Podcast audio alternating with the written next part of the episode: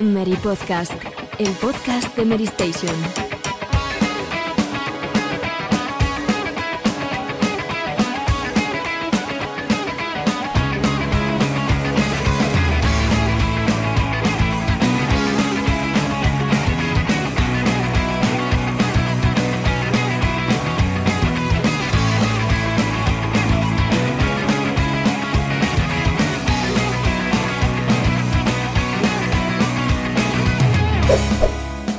Hola a todos, bienvenidos una semana más al Mary Podcast. Estamos ya en el programa 20 de la temporada 16 y como siempre, hoy como veis, bueno, como veis en los que estáis viendo el vídeo en YouTube, eh, Alejandro no está con nosotros porque está en un viaje, así que le ha sustituido eh, Hidetaka Miyazaki en la foto. Pero los que sí están son Pedro, ¿qué tal? ¿Cómo estamos? ¿Qué tal, Goja? Pues nada, todo muy bien y muy, muy contento de que el retorno del Mary Podcast haya tenido este, este recibimiento en 2023 después del parón tan largo que nos hemos tirado, ¿eh? Y, nada, yo lo siento por los, por los oyentes que se quedan hoy sin el acento del distrito de Shibuya de Alejandro, pero bueno, oye, ya la semana que viene tendremos más. Robe, ¿cómo estamos? Bueno, pues estamos muy bien, encantados de estar aquí otra vez y, y nada, tiraremos, tiraremos del carro ya que no está Alejandro para vendernos sus, sus juegos y sus últimas. Sus juegos que son los tuyos normalmente también. Bueno, sea de paso. la verdad es que sí, hay, más pillado, hay más pillado, la verdad. Estoy, estoy degenerando un poco, me estoy pareciendo a él, es verdad. Pues vamos a repasar eh, todo lo que tenemos hoy preparado. Eh, en la sección de titulares vamos a charlar sobre el cierre de Marvel's Avengers o el final de soporte de Marvel's Avengers, el juego de, Crystal Dynamics. Luego continuaremos eh, con 343 Industries, desmiente que vaya a dejar de lado la saga Halo. Y para concluir la sección de actualidad, hablaremos sobre un bueno, sobre una curiosidad, y es que Rockstar ha regalado a un fan que estuvo 6.000 horas o que invirtió 6.000 horas de su vida en Red Dead Online en Google Stadia, que como sabéis, pues la plataforma ya ha, cerrado sus puertas. En la sección a debate, eh, como estamos de aniversario con el, con el 25 cumpleaños de Resident Evil, hemos pensado que quizá, pues era un buen momento para repasar nuestras experiencias con, con la saga. Luego en los juegos de la semana, o más bien el juego de la semana, tocará pues eh, analizar Forspoken y Mary Plus lo dejaremos para, para recomendar nuestras series más esperadas de, 2023. Luego tendremos micro abierto y la sección clásica de qué, a, qué hemos estado jugando. Esto es todo lo que, lo que tenemos preparado para hoy. Vamos a... Siempre digo eso de unos segundos de musiquita, pero en realidad no hay música. Así que os diré unos segundos de... no sé, unos segundos, a secas. Vamos allá. Titulares. Han pasado unos dos añitos más o menos desde que Square Enix lanzó Marvel's Avengers, un juego que tenía toda la ambición del mundo y al, y al, final pues ha terminado mm, engullido por su propio modelo de negocio, el modelo de servicios. Eh, dos años después, más o menos, Crystal Dynamics ha anunciado que cierra, ¿verdad? Que acaba el soporte de este juego. Pues sí, sí, sí, va a ser el, 30 de septiembre cuando deje de. cuando Crystal Dynamics deje de, dotar de contenido a Marvel's Avengers y cuando. cuando dejen de meter actualizaciones y demás con modos de juego, skins, etcétera, etcétera.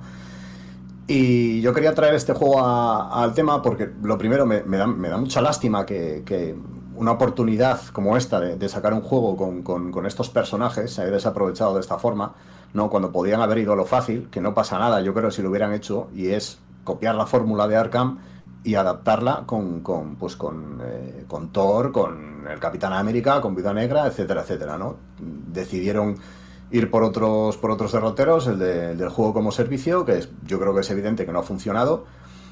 Eh, hay que hay que alabar un poco también, por qué no decirlo, eh, el empeño de Crystal Dynamics por, por eh, no abandonar el juego, ¿no? Han seguido metiendo contenido, pues, con las, con las nuevas pelis y series que han ido, que han ido llegando. Ha llegado Spider-Man, ha llegado Black Panther, etcétera, etcétera.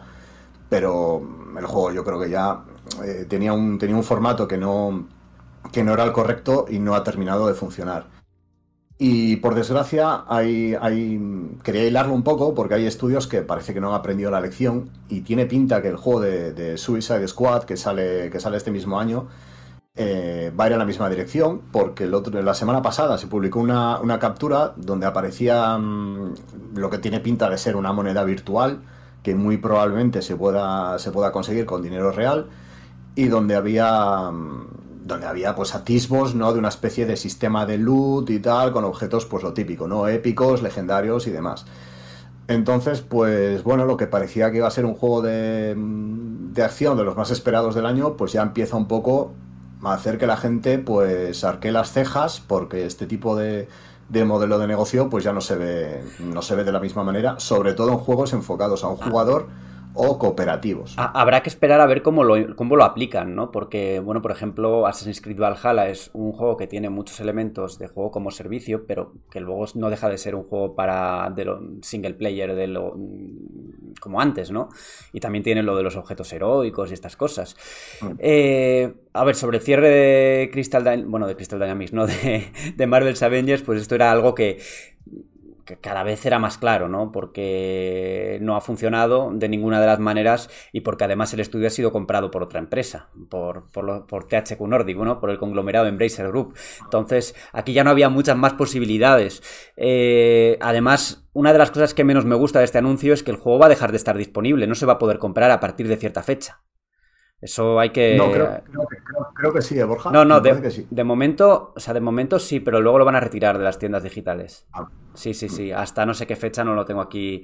Eh, ¿Pero ¿por, qué van a, ¿por, qué van a, hacer eso si al, al, final el juego tiene campaña para un, solo jugador y demás, ¿no? pues vete a saber, igual tiene algo que ver con derechos o, algo similar. No, no, no, sabría darte, darte la razón, pero me pareció leer eso, ¿eh? Igual me estoy, me estoy aquí. En el, comunicado, perdón, Borja, en el comunicado oficial decía que lo, lo único que, que van a dejar de hacer es meter contenido y actualizaciones. Sí, sí, pero luego yo, leí, yo luego leí la, la, sección de preguntas y respuestas y allí sí que ah. decían que cerraba, o sea, que lo quitaban de las tiendas pero bueno, de momento va a seguir ahí, pero no por mucho tiempo. Eso es lo que, lo que, yo, lo que yo leí.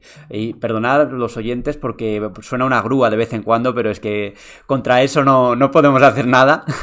Así que si oís algún ruido de fondo, sabéis que es una, una, grúa que está en casa de Pedro a punto de, no sé si de derribar la casa, ¿no?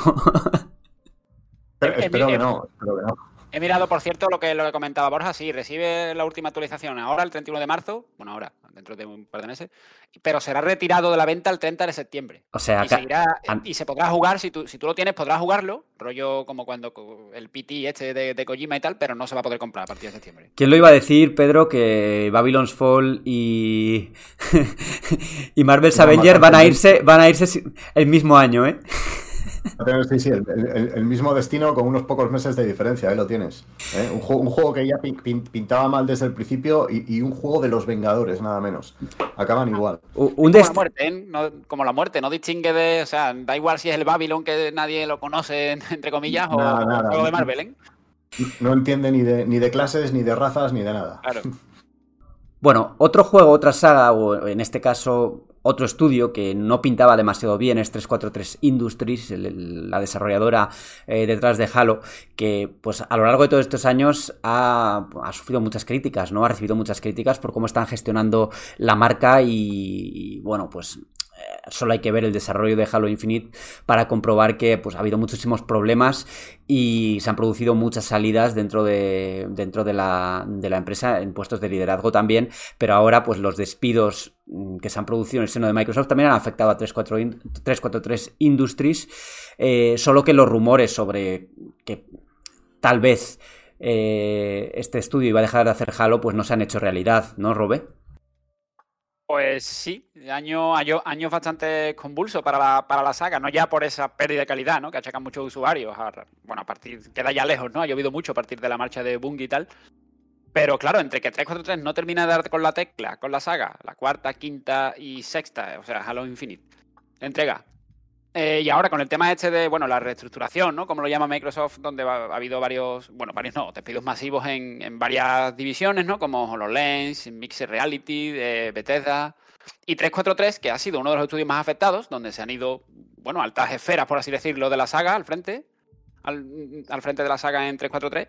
Pero claro, eh, esto ha dado lugar a muchas especulaciones, ¿no? Porque, bueno, más o menos podemos dar por oficial, porque lo decía, eh, bueno, lo comentaba Jason Schreier en Bromberg y demás, que bueno, que 343 ha sido uno, de los estudios que más tocado ha quedado, que más gente ha perdido, y, claro, ya de por sí la situación que, viene atravesando en, los últimos dos años con, Halo Infinite y, su, estado, que es el que es. Claro, el estudio, eh, la persona que está al frente ahora mismo, que es Pierre Hens, eh, bueno, pues ha salido al paso un poco, despejando, eh, desmintiendo más bien los rumores de que, bueno, de que van a seguir con Halo, de que el jefe maestro tiene cuerda para rato y, bueno, más o menos un, discurso un poco genérico, digamos, ¿no? De que va a tener eh, todavía épicas historias y tal, porque bueno, se, había especulado mucho con que los DLC de la campaña estarían cancelados. Que bueno, cancelados no sé, pero han pasado dos años y no hay ninguno. O sea, la situación sigue siendo la que es, incluso si no hubiera pasado nada. Claro, ¿qué pasa? el juego lleva dos años con una situación prácticamente trágica, o sea, el gran buque insignia de Microsoft y de Xbox, eh, que no está ni siquiera entre los más jugados, teniendo en cuenta que es gratuita la parte de multijugador, que el juego está en Game Pass y demás, y, bueno, que es todo un halo, ¿no? Generacional, que, debería de ser un terremoto cuando ese juego llega. Y que se llama Infinite, y que se llama Infinite, que era, bueno, e, vamos.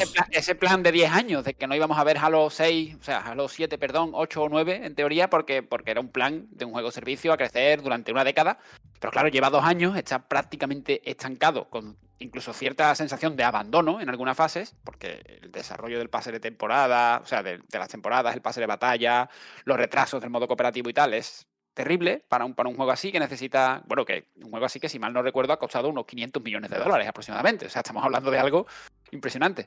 Pero claro, el estudio va a seguir al frente, pero va a seguir al frente habiendo quedado mermado cuando antes de que pasara todo esto mm, el hecho de que siguiera al frente no era precisamente algo muy esperanzador para, la comunidad de Halo. O sea, yo no sé el hecho de confirmar que va, que va a seguir ahí, de que.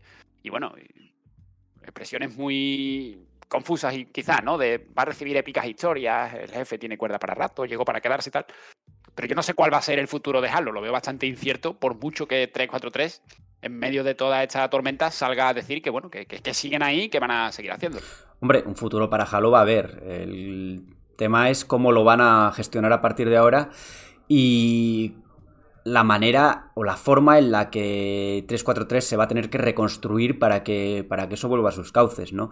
Porque, a ver, el tema de, del multijugador de Halo es algo que desde Microsoft ya debían haber previsto. O sea, cuando lanzaron el juego ya tenían que sospechar que, que iba a experimentar este tipo de problemas porque no tenían un plan realmente muy sólido para, para, para, una hoja de ruta no muy, muy clara de lo que iban a hacer con los plazos que, iba, que, que habían planeado en un principio, ¿no? Eh, lo que pasa es que, claro, un retraso más hubiese sido también fatal para ellos, porque ya lo habían retrasado un, año entero, eh, la gente lo quería ya, y bueno, cuando pasan estas cosas, a mí me hace gracia, porque Phil Spencer siempre dice que dan, que prefiere dar los tiempos que sea necesario para que los juegos estén, estén pulidos, ¿no? Pero en el caso de Halo Infinite no ha sido así. Y, la prueba es lo que ha ocurrido.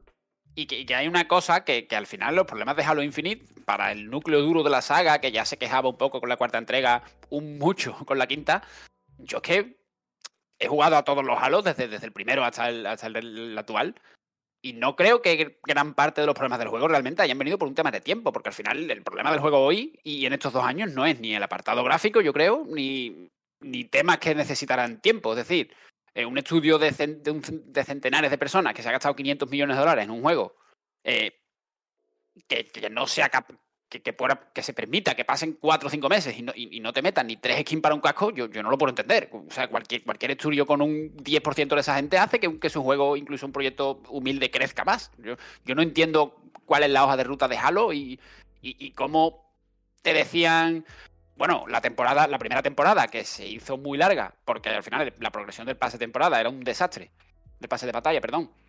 Y cuando en teoría iban a durar tres meses la temporada, resulta que la ampliaron, duró más de la cuenta porque, porque no tenían nada que ofrecer para la segunda. Y yo, es que ya te digo, yo, no sabría decir si es una buena noticia que 343 confirme cuando hay mucha gente que crítica con el estudio y que incluso en plena forma, digamos, antes de que pasara todo esto de estos días, lleva dos años dormida en los laureles.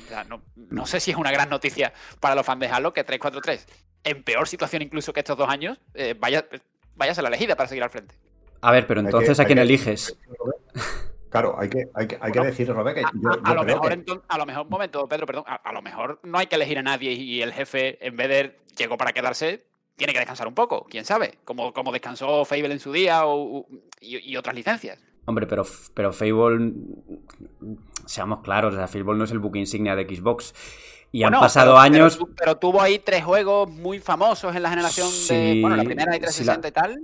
Sí la tuvo, sí, pero es que Halo, una Xbox o un sin, sin Halo, pues necesita... eh, no, no, no lo veo plausible, vamos. Eh, lo que probablemente tengan que hacer es... Pues, a ver, yo no soy quien para decirlo, pero... Pero necesitan reformar el estudio y sobre todo, por lo que ha salido los comentarios de ex desarrolladores y tal, es un poco... eh, que el liderazgo o parte del liderazgo eh, funcione bien, ¿no? Porque es porque aquí ¿a quién han despedido al final? Al- a las personas que están en el liderazgo, generalmente no, generalmente Pero- despiden pero- a, a- a gente que está más bajo. Pero son cosas un tanto, un tanto extrañas, porque Joseph Staten, una alta esfera en cuanto a, a- a la franquicia Halo, eh, volvió, tomó, la- tomó las riendas y tal, pero ahora resulta que se ha quitado del medio lo han- o lo han quitado del medio y, y ha vuelto a otro a otra a bueno a otra parcela de trabajo en, en la división Xbox cuando era una persona pues, autorizada total de cara a la comunidad para, para la saga. Eh, ha trabajado en Halo Infinite y, y ahora en todo esto o sea realmente han quitado una de las personas más importantes en teoría y, y- sigue trabajando en Microsoft porque no es que de- o sea es que el problema yo creo ya que es, es un poco Halo en sí mismo no porque mm, es que esto me recuerda un poco al tema de Perferdad, ¿no? Que al final un conglom- perdón, un conglomerado, un conglomerado ahí de estudios con, que- con muchos fichajes y tal, cuando Perferdad es un único juego de hace 20 años que además lo hizo Rare, que ya es un estudio de Microsoft. O sea, mm, no sé, creo que no hay una dirección, hay una dirección ahí, algo, o algo se nos escapa que yo, en mi opinión, hacen cosas que no, que no, que no atienden a ninguna lógica. Yo, yo, yo quería decir que a mí las críticas a, a 343 me han parecido siempre un poco exageradas. A mí personalmente no. Yo creo que sí, yo creo que sí, porque a mí, a mí Halo 4 y Halo 5 me parecieron juegos dignos. eh, pero claro, el problema es que veníamos de donde veníamos, ¿no? O sea, veníamos de que- las dos primeras Es que ese es, el entregas. prole- ese es que ese es el problema, es que tú, tú, Claro, piensas las- en un juego de Naughty Dog o en un nuevo Mario Zelda y digamos es digno.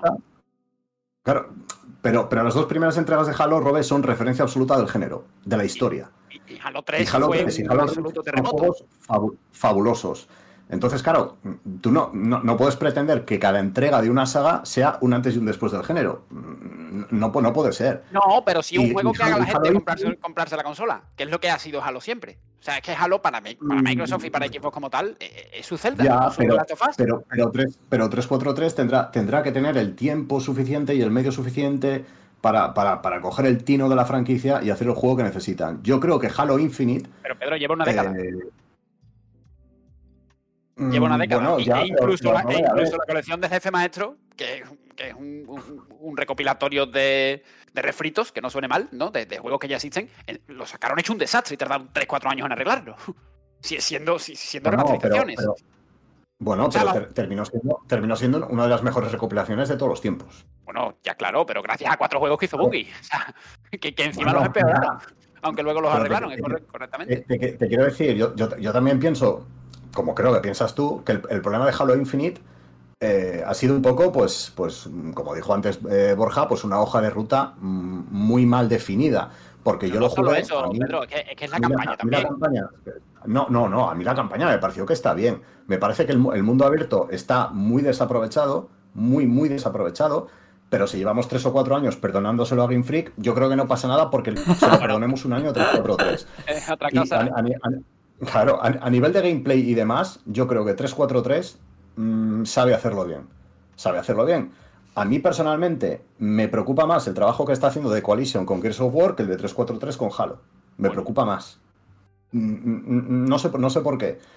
Pero yo creo que a esta gente lo que hay que darle es mm, el tiempo y los medios, pero no los fans, que también, sino la propia Microsoft.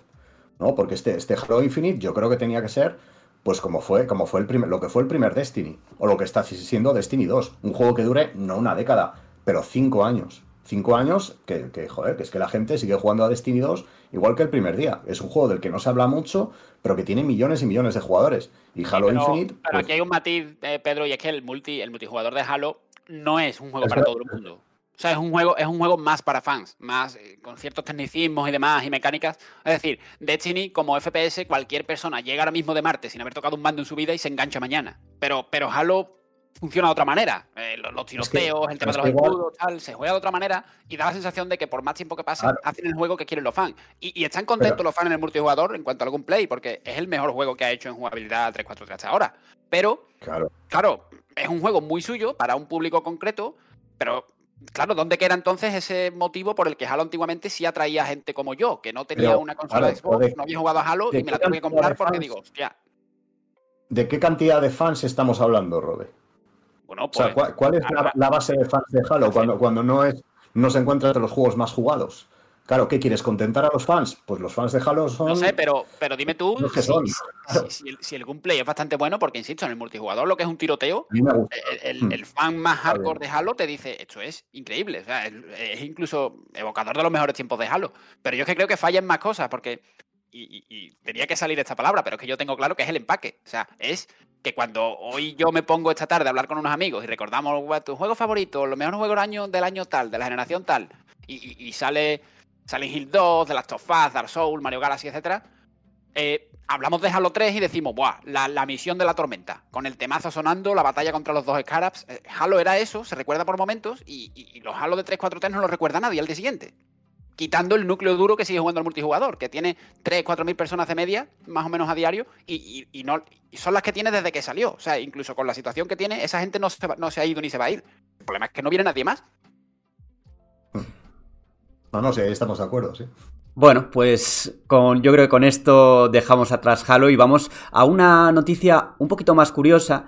Eh, que es pues, lo que comentábamos en la introducción, de que eh, hace un tiempo salió un jugador de, de, Red Dead Online que había invertido la friolera de 6.000 horas en el juego de la, versión de Google Stadia. Pero claro, Google Stadia cierra y no hay forma de pasar la, la, progresión de Red Dead Online de Stadia a, a, PC o a cualquier otra plataforma. Entonces, pues el jugador se ha quedado sin su partida, pero al menos ha recibido un kit de regalos de lo más de lo más mmm, sabroso, ¿no? O sea, tiene de todo. eh, me parece, pues, un buen gesto de Rockstar, pero, joder, igual hubiese estado mejor que hubiesen habilitado alguna posibilidad de transferir esa progresión, ¿no? Por como, lo, como lo ha hecho Ubisoft con sus juegos o, otras editoras, ¿no? O facilitar de alguna forma que puedas acceder al juego en otra plataforma. ¿Qué os parece esto? Es que, es que 6.000 horas, es que lo estoy pensando, estoy, intentando hacer cuentas con los juegos a los que más he jugado yo, que soy una persona que en algún momento he jugado muchísimo de forma enfermiza en juego, pero es que 6.000 horas es, es desorbitado, ¿eh? Jugar 6.000 horas a... Me parece flipante. Vamos, yo soy Rostar y, el pre o lo que sea que le mando 6.000 horas, vamos, le tengo le envío un caballo, un, Winchester, vamos, le envío todo lo que haya del oeste. es que son 6.000 horas a Red Dead Online, que tampoco es que haya muchos jugadores seguramente, y en Google Stadia. ¿No? Que el hecho de que se le echa Una estatua en las puertas de las oficinas. Segura, seguramente sea el jugador que más ha invertido en Google Stadia de tiempo. solo un juego. Solo con eso ya. ¿Cuánto tiempo tiene Stadia? Dos años y pico, ¿no? salió, eh, salió a finales de 2019, creo. Es para coger la calculadora, ¿eh? Sí, sí, Alejandro no nos lo podía decir, que se la pilló, ¿no? Alejandro se la pilló, sí. Eh, fue de los primeros. De antes que antes que nadie en Mary Station. Bueno, antes que nadie. Creo que es el único junto a Salva que, tiene, que tenía esta idea. Desde el principio, joder, aquí hemos hablado mucho del modelo de Google Stadia. ¿Os recordáis cuando, cuando, lo, cuando lo anunciaron que parecía que iba a revolucionar la industria y que ya no íbamos a, a jugar a nada más que no fuera en streaming, ¿no? Y al final, pues lo que. El modelo de negocio que eligieron para, para ello yo creo que les pesó mucho, porque al ser una tienda, una tienda más que eh, un Game Pass, pues Google Stadia no, no era demasiado atractivo para la gente, ¿no? Que sigue, de momento al menos sigue prefiriendo adquirir sus juegos en una biblioteca digital que lo va a mantener, ¿no? Y que no depende de la nube exclusivamente. Sí, no, a ver, yo, yo como ya dije en su momento, yo, yo me alegro de que fracasara el, el modelo de Stadia porque es un modelo que no me gusta. Eh, porque además, claro, o sea, es, es, un poco lo que tú dices, ¿no? Si hubieran seguido el modelo de Game Pass, yo creo que sí tenía un pase, pero claro, si quieres Game Pass, ya tienes Game Pass. O sea, no, claro, claro. no te vas a ir a, a, a, Google Stadia a pagar 70 euros por un juego que ni siquiera es tuyo. ¿no? Que, eh, que, que, ni siquiera puedes descargar ni hecho, nada. ¿no? De hecho, ahora, de hecho ahora, ahora, mismo, si, si, quieres algo similar o, o, como debería haber sido Stadia, tiene, yo no lo uso porque no uso este tipo de servicio, pero creo que el tema de, de Nvidia está súper bien últimamente, que incluso han actualizado con la 4080 y tal, y puedes jugar a 4K, puedes jugar y no tienes que comprar los juegos tú, ¿no? No, Nvidia, Nvidia es distinto, Nvidia es distinto. Nvidia tú te, coge los juegos que tienes en tu biblioteca de Steam o de, o de Epic Game Store o, o de más plataformas, creo que GOG también. Bueno, no estoy seguro ah, de si GOG que, también. Pero si tú tienes, por ejemplo, Cyberpunk 2077 en Steam, puedes jugar en, en la nube a través de Nvidia. De no, Nvidia. Es que no necesitas nada, realmente. No, no, no, no, no necesitas nada. Juego, te, te, compras un juego y aunque tengas un PC de 400 euros, juegas como en uno de 2000. O sea, Exactamente. funciona muy bien. Exactamente. Funciona muy bien. Eso es, eso Pero es. yo, creo que, yo, yo, creo que estaría, al margen de desear, alegrarnos o no, bueno, Pedro se alegra, lo reconoce abiertamente, y a mí no me disgusta, no os voy a engañar. Pero yo creo que más, eh, había prácticamente unanimidad, ¿no? Era, eh, eras extraño si en ese momento pensabas que iba a triunfar, ¿no? O sea, yo creo que casi todo el mundo, nada más que vio el modelo de negocio y, y un poco los tiempos en los que estábamos y tal, y dijimos, esto tiene muy mala pinta, y bueno, y cuatro días tardaron en dar una razón. Por ahí está, y hasta el último momento sí había mensajes de no, no, no vamos a cerrar, que va. Para nada. De hecho, de hecho, había un tuit, ¿no? Que, que, estaba haciéndose viral ahora, ¿no? Lo, lo, típico, ¿no? Que dices algo en el pasado y cuando la cosa cambia, pues te lo retuiteas, ¿no? Para que te, para exponerte y tal. Y había un tuit que era un poco esta día como hace unos meses y tal, como presumiendo de, de, que ellos son el futuro y están aquí, ¿no? A ver, este día ya empezó a caerse cuando, cuando cerraron los estudios internos, ya fue la primera señal de alarma eh, cuando despidieron pues a, a, a, Jay Raymond y cerraron el estudio principal y se dedicaron o quisieron dedicarse ya a, a, ofrecer juegos de empresas externas, por así decirlo, a través de colaboraciones o lo que fuera, pues ahí ya empezó a caerse Stadia y luego pues el resto ha venido de la mano. Estaba claro que no iba a poder resistir, porque es que el catálogo tampoco era atractivo con respecto a. El catálogo de exclusivos, me refiero, con respecto a una plataforma como Game Pass, ¿no? O bueno, una plataforma, un servicio como Game Pass.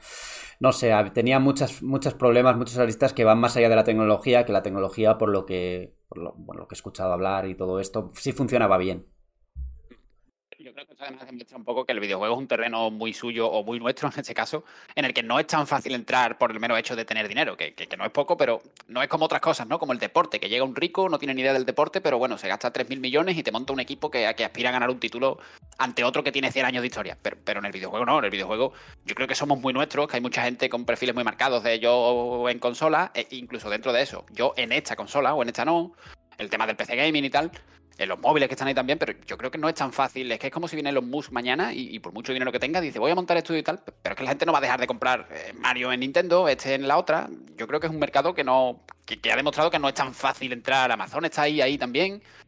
En Netflix incluso está intentándolo. Eh, no sé, creo que seguramente vendrán más, pero creo que no que el mercado ha dejado claro que no, que no es tan fácil por el mero hecho de tener mucho dinero y poder de, de, de llegar y tener un hueco asegurado. No, no, desde luego, desde luego que no. Bueno, chicos, ¿qué? ¿Nos vamos a debatir? Venga. A debatir más. Venga, pues vamos, vamos, vamos allá. Han pasado 25 años desde el mítico Resident Evil 2, eh, un juego que siguió la línea del primero, pero que todos lo recordamos con, con muchísimo cariño, por lo menos creo que todos en este podcast. Y bueno, pues nos sirve de excusa para, para imitar a nuestros compañeros del Meripodcast Retro y hablar un poco sobre nuestras experiencias con la saga, nuestros juegos preferidos, los que nos gustan menos, bueno, todo lo que tiene que ver con, con esta, con el survival horror de Capcom o con el juego de acción de Capcom, depende de la entrega. Aquí además creo que Robe va a tener muchísimo que decir porque creo que es de los fans mmm, número uno de Resident Evil en Mary Station, ¿no? Con, junto a Franchuzas y a Salva. Mucho y claro y conciso. Exactamente, exactamente. Pues, hombre, ya que hemos empezado hablando de Resident Evil 2, lo suyo sería hablar de Resident Evil 2, ¿no? Eh, que además ha tenido un remake bastante recientemente. ¿Y cómo lo veis vosotros? ¿O ¿Qué sensaciones os dejó en su momento? Que eso es importante. ¿Yo sabes qué recuerdo tengo de Resident Evil 2? A ver. Pues yo tengo un recuerdo falso, porque no, no, es entre comillas falso, porque yo lo recuerdo en una Sega Saturn, en un supermercado en un hipermercado de estos, pero evidentemente no era una Sega Saturn. Sería una PlayStation, pero lo recuerdo ahí. y fue la primera vez que lo jugué. Y este es un juego que lo compré a escondidas de mi madre en su momento, porque mi madre no nos dejaba tener juegos más 18 y lo compré a escondidas y bueno, al final me pillaron, pero bueno. Ahí estuvo, ¿no? Yo, en mi, en mi, caso, bueno, ya sabéis que a mí cualquier juego del género en su vertiente clásica, ¿no? Como eran esos Resident Evil, los primeros Silent Hill, in the Dark, ese tipo de juegos, me, flipan de siempre. Me, son, es, mi tipo de género favorito de, de, toda la vida. Y en el caso de Resident Evil 2, te, tengo que decir que a mí me gusta más el primero, le tengo más cariño al primero por el tema de un único escenario, bueno, un único escenario, eh, tiene sus matices, ¿no? Pero bueno, la mansión y tal. Pero claro, es que Resident Evil 2 sí que fue el explotar, o sea, fue el juego que superó ampliamente las ventas, que ya la saga se había sentado porque el primero había sorprendido, pero claro, ese segundo, con la comisaría, eh, con Leon y demás, eh, fue un antes y un después para, para el género, influenció muchísimo para, para, para, la propia saga, ¿no? Que luego al final nos dio la tercera entrega, Code Verónica y demás. Y fijaos, fijaos el recuerdo que yo, que yo tengo, porque yo en su momento no tuve, no tuve la primera PlayStation, tuve Nintendo 64, tuve PlayStation un poco después, no, no muy tarde, nada, un año y medio, dos años después, que ya realmente estaría Resident Evil 2 la, a la venta, yo creo. Pero el caso es que en ese momento no, no, recuerdo por qué, pero no, pero no lo jugué de salida. Y, y, lo que sí recuerdo perfectamente es que 3-4 años después, que yo ya tenía eh, GameCube, eh, lo jugué en la versión de GameCube eh, que me lo encontré prácticamente de rebote en un cash converters de segunda mano, que ya sabes que hoy día es muy difícil, lo está de especuladores y tal, pero claro, en aquel momento te encontrabas los juegos de segunda mano eh, muy baratos y tal, y, daba igual si era un, uno que no quería nadie, rollo deportivo que abunda, no un juego que era una rareza, porque realmente los juegos de Resident Evil en, en GameCube, que estaban todos, eran rarezas. Lo jugué ahí, eh, me gustó muchísimo, por supuesto, y tengo que decir que aunque ya sabéis que a mí los que me conocéis, no, no me gusta demasiado el estilo que llegó a la saga a partir de Resident Evil 4, aunque el 4 es uno de mis juegos favoritos, pero ya del quinto para adelante pienso lo que pienso. Eh, mmm, aunque no me gusta tanto, tanto como a otra gente el remake de la segunda entrega, sí que creo que es el mejor de los juegos modernos de Capcom de la saga. Hombre, yo creo que el remake está bastante bien, solo que sí. hay algunos cambios, como el que spoileamos la semana pasada de la polilla y todo esto, que igual no gustó a todo el mundo, pero claro, creo que como... como los que somos más talibanes, los que somos más talibanes, pues sí que a lo mejor criticamos más cosas, pero en general sí creo que es un, un muy, muy, muy buen juego. Creo que como concepto de remake está, está además bastante bien planteado, porque sí. no deja de ser una especie de reimaginación, siendo bastante más fiel que, por ejemplo, Final Fantasy VII Remake al, al original, pero... Claro, es una pero... y además funciona como una sí, por sí solo. Sí, sí, sí.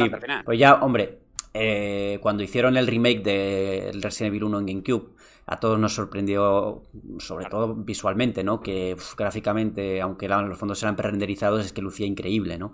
Pero... No, y, que, y, que, en aquel caso, aparte de que sí mantenieron prácticamente 1-1 en cuanto a la fidelidad, sí. aparte lo ampliaron a nivel de que tú hoy lo quieres jugar y sí, por recordarlo puedes jugar el primero PSX, pero es que tienes que jugar al remake porque es el mismo juego eh, y no sé si comentó en una entrevista con IGN, que me suena recordar hace muchos años, Mikami, el creador, que, que podríamos incluso hacer, a, asumir, no, no, es una locura decir que el 75% de los juegos era nuevo, que yo en líneas generales creo que no tanto, pero sí que es verdad que entre los nuevos enemigos, estos famosos que se levantaban, resucitaban, te perseguían por la mansión, abrían puertas, eh, nuevos jefes, la inclusión de la historia de Lisa y, y nuevas zonas y tal, eh, para mí sigue siendo el mejor remake que se ha hecho nunca, porque es el remake que ojalá hubieran hecho, por ejemplo, en mi caso, para Final Fantasy VII. O sea, Ay, no lo digas, no lo digas. Final Fantasy VII Remake es el mejor remake.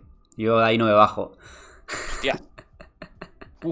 Bueno, en cualquier caso, me hubiera gustado eh, Final Fantasy VII en cual, casi cualquier juego que remaken que, que fuese así, un subidón gráfico muy fuerte, pero manteniendo la fidelidad en todo y ampliándolo y mejorándolo todo. Ahí tenía el problema de, o bueno, el problema, el, el control tanque ya claro. en ese momento todavía, todavía funcionaba tal, pero ya en los últimos remakes es lógico que cambiaran, ¿no? Ya el estilo de la cámara y todo esto, porque ahora, ahora, ahora, lo juegas y se te, se te, hace un poco duro. A mí se me, se me hace claro. un poco duro, ¿eh? Incluso con el remake del 1. Mismamente yo, bueno, ya lo hemos visto, lo van a cambiar la cuarta entrega, que yo siempre he dicho que el remake de Resident Evil 4, ¿no? uno de los más esperados este año por mucha gente y tal, eh, creo que tiene muchas papeletas de salir bien, porque esos talibanes que somos algunos con los, con los clásicos, de, creemos que el 4 es difícil empeorarlo, porque ese juego ya cambió y, y, y sí que es fácil mejorarlo. Y, y, ya hemos visto que el 4, aunque se juega de otra manera, sigue siendo tanque, entre comillas, porque disparas en estático, pero aquí disparas moviéndote, al igual que en el remake del 2 y del 3. Hay que reivindicar, o yo creo que hay que reivindicar la cuarta entrega de Resident Evil, porque eh, hay que verlo en el contexto en el que salió ese juego. Y ese juego salió en un contexto en el que la fórmula clásica ya eh, se había, no voy a decir agotado, pero sí que ya cansaba, ¿no? Mm, después de las tres primeras entregas de Code Verónica, pues Resident Evil 4 dio un soplo de aire fresco a la saga y entendió el terror de una forma distinta, porque, a ver, Resident Evil 4 yo creo que juega más con el tema de, del agobio que te da, ¿no? Estar rodeado por los pueblerinos, que aparezca el de la motosierra y empieces a correr y, y te mueves mucho, ¿no? Le pesa eso que decías de, de no poder disparar o sea, no poder disparar en movimiento, que esa es una mecánica que como el caso del, control tanque, pues ha sido ampliamente superada ya, ¿no? Entonces ya no se entiende. Pero, también fue su personalidad, ¿eh? Porque realmente se, tiende a pensar que con el tiempo ha envejecido mal o ha empeorado, pero realmente yo siempre he considerado que era una mecánica muy buena para mantener un poco la esencia de Resident Evil, porque... Eh, en eso la tensión, ¿no? La tensión que te generaba estar rodeado, ¿no? Y no poder moverte. Es lo, que, es lo que tú dices, estás rodeado, no te puedes mover y tienes que gestionar muy bien qué balaciones, sabiendo que tiene que recargar, es realista, es lento, o sea, yo creo que, que funcionó muy bien. ¿Qué pasa con ese juego? Que al final es el juego favorito de muchísima gente, porque además es un juego grande en la historia, ¿no? Tiene muchos millones de copias vendidas, 97 Metacritic o algo así, una, barbaridad. Eh, influenció, por supuesto, muchísimo la historia por el tema de la cámara al hombro. Y bueno, ya hemos visto que los creadores de Dead Space literalmente dijeron Resident Evil 4 me encanta y lo quiero hacer en el espacio. O sea, y esto lo hemos visto de muchos más juegos, ya los War mismamente.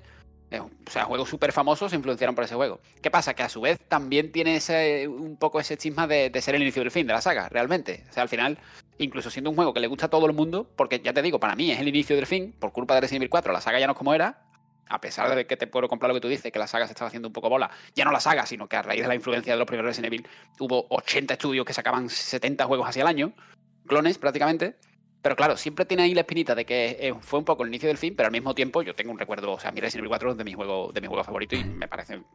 No sé si lo voy a llamar, si me voy a exagerar llamándolo obra maestra, pero bueno, es de los juegos que siempre he puesto alto en las listas de, de mis juegos favoritos. Y yo creo, Robe, que, bueno, ya que ha salido el tema de los juegos posteriores a Resident Evil 4, eh, la quinta entrega y la sexta entrega. A mí la quinta me gustó, ¿eh? Yo lo disfruté muchísimo y creo que tenía ciertos elementos que estaban guays. Solo que ya la sexta entrega eh, creo que estaba pasada de vueltas, ¿no? Era divertido, era muy divertido, pero es que ya era una cosa que muy excesiva en todo, ¿no? Mm. Seguramente haya muchos juegos peores, pero si lo pongo en un contexto en el que yo tenía expectación y un gran cariño hacia la saga, en ese contexto concreto de, espero mucho Resident Evil, para mí es de los peores juegos que he visto en mi vida. Y es que en cierto punto nos vendieron también que iba a ser como una vuelta, ¿no? Porque como volvían los personajes clásicos y había varias campañas, eh, había algunas campañas que parecía que iban a enfocarse más en más en el survival horror que en, la, que en la acción, pero luego, visto lo visto, me, me pareció un poco pastiche todo, ¿no? ¿No os dio también esa sensación como de que era muy pastiche? Jugaba, jugaba con lío en la campaña, en el cementerio. Con... a, mí, me pareció un, juego, no sé si decirte malo, pero, pero, pero muy cerca de ser sí, sí, Dilo, dilo, dilo, dilo.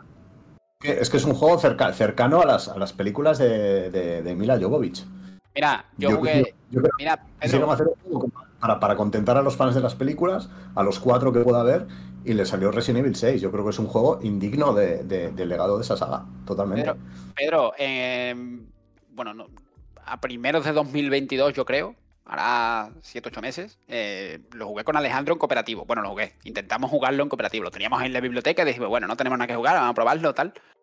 Yo estoy seguro de que lo ponéis hoy y, y es muy probable que incluso conociéndolo y teniendo una, una opinión muy negativa de él, eh, no seáis conscientes, o sea, yo creo que os sorprendería en pleno 2023 si te lo, si te lo pones, de las cosas ridículas y, malas y negativas que tiene, a pesar de que ya lo sabes, yo creo que te volvería a sorprender para mal, porque yo estuve jugando la campaña de León con Alejandro, 3-4 capítulos, y cuando yo vi que hay 50 puertas en el primer capítulo, que todas tienen una acción contextual para abrirla, que la mayoría de todas, que yo no sé, la idea de Capcom de que una puerta en vez de girar promo, hagas una patada de Kung Fu para abrirla, cuando estás tú solo en una habitación. O sea, nunca lo he entendido.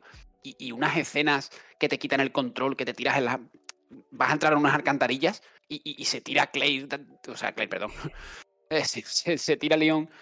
Eh, dando volteretas, no sé, todo, todo lleno de efectos y demás que me, que me Era muy, era muy Michael Ba- Bay esto.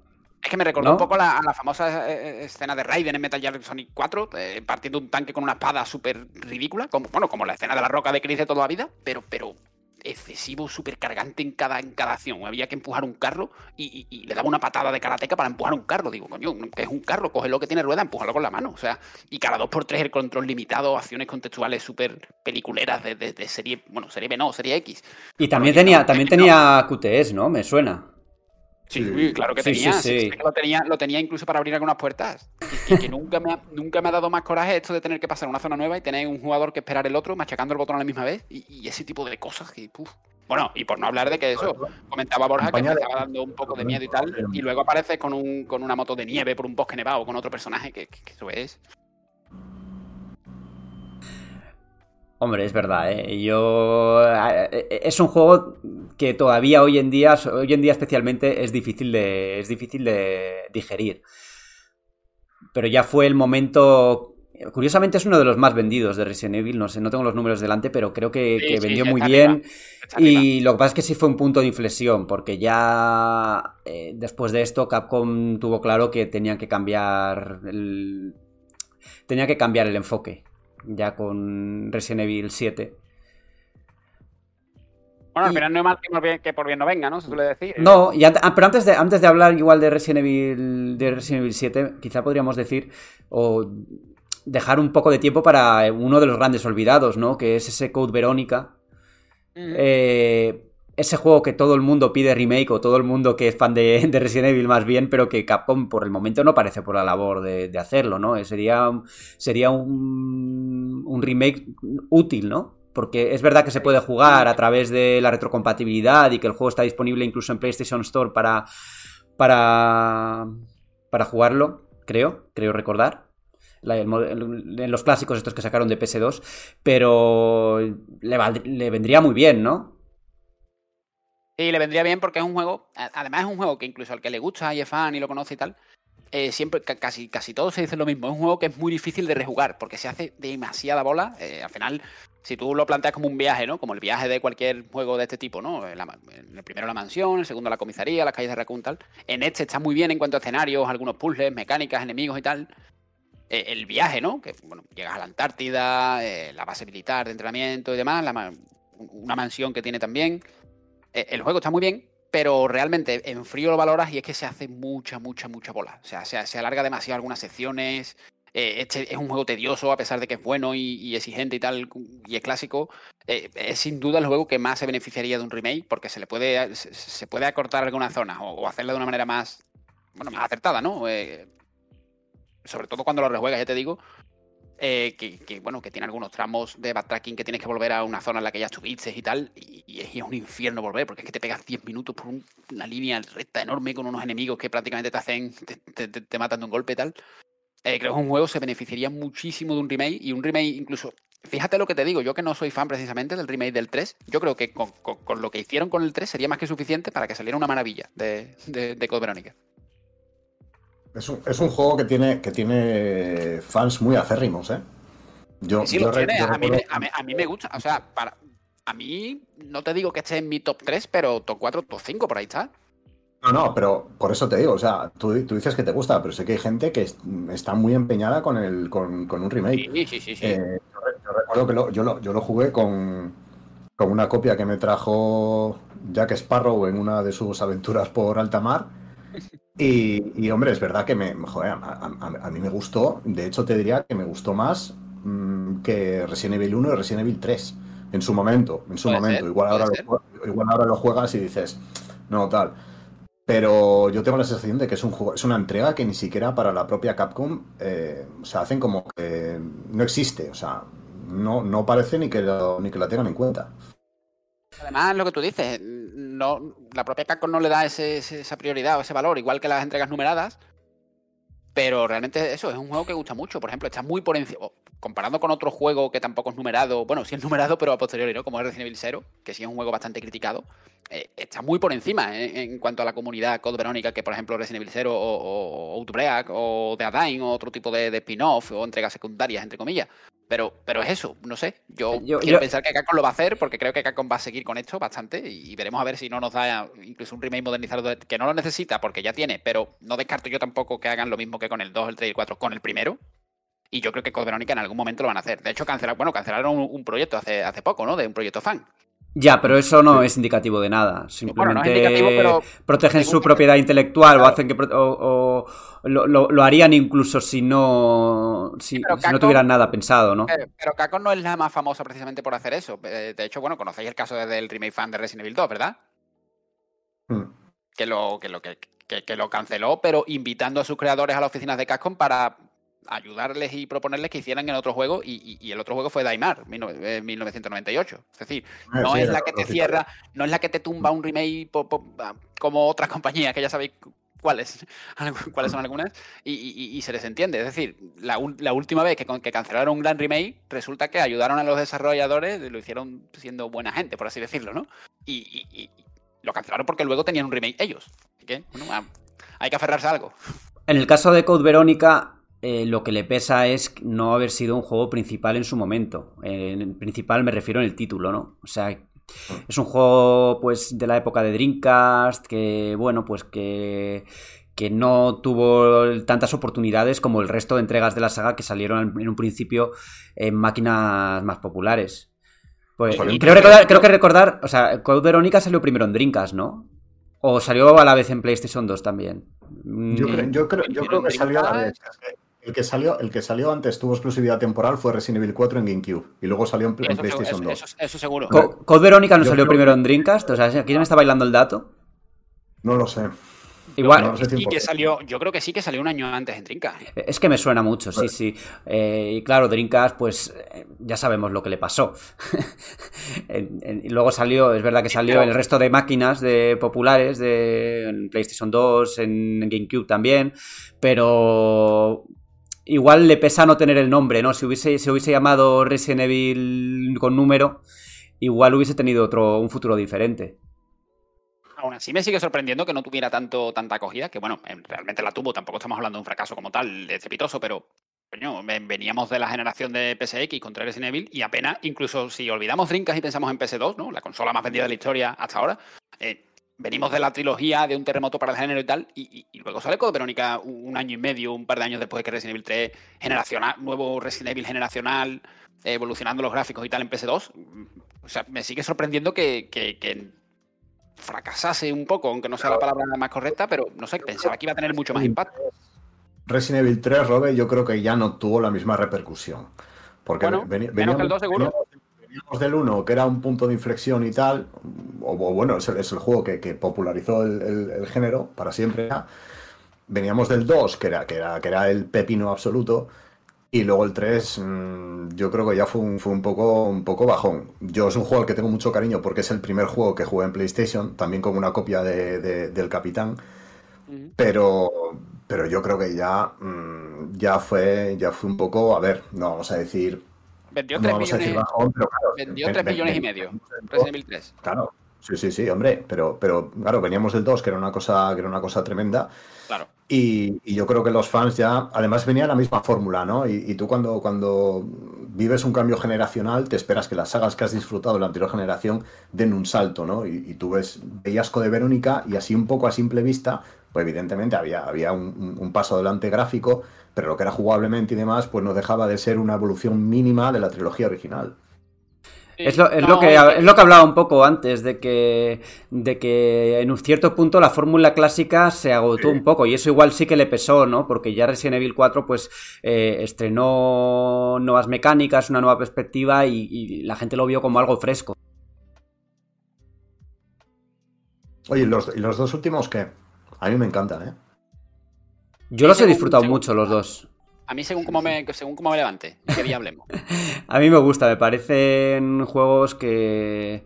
No sé, eh, nacieron, o nació, Resident Evil 7 nació un poco al calor de los juegos de en primera persona, como Outlast y todos estos.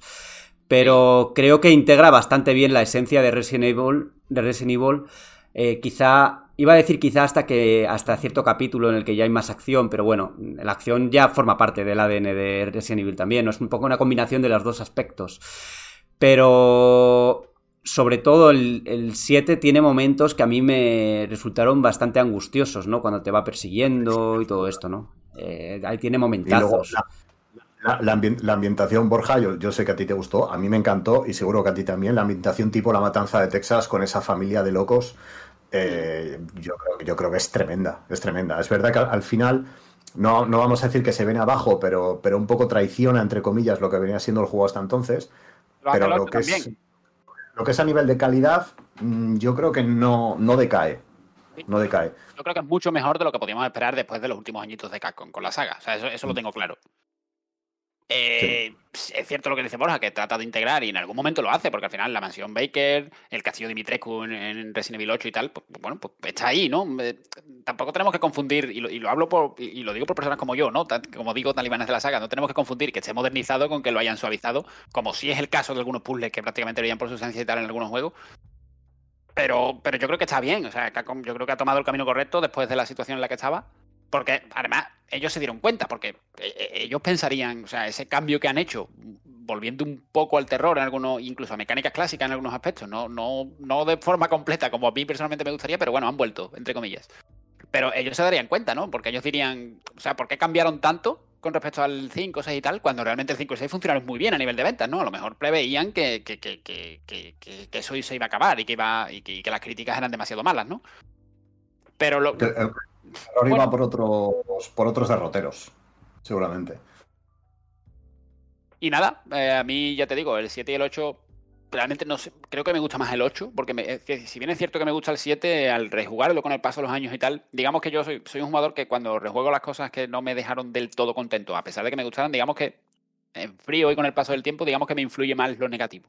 Y, a mí ciertos scripts, eh, con Jack Baker, algunos jefes que me parecen bastante mal hechos y tal. Pero bueno, en general son creo que son buenos juegos que entran muy bien, que cualquier persona de Resident Evil 7, a poco que le interesa, le interesa un juego más o menos oscurillo, medio terror y tal, le, va a gustar. El 8 también es bueno, al igual que los remakes, ya sabes que yo... El 8, el 8, es, el 8 es buenísimo, Robert. El 8 es bueno. El 8 es buenísimo. El 8 es bueno. Yo, yo, tiene, recuerdo... zonas que tiene altibajos, pero bueno, realmente también yo, tenía lo, yo, mira, tenía lo clásico. O sea. Yo te, te, te, digo una cosa, creo, creo que, creo que lo, lo, hablaba contigo precisamente mientras lo jugaba.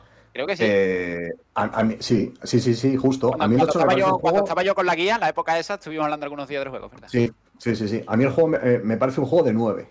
Me parece un juego increíble.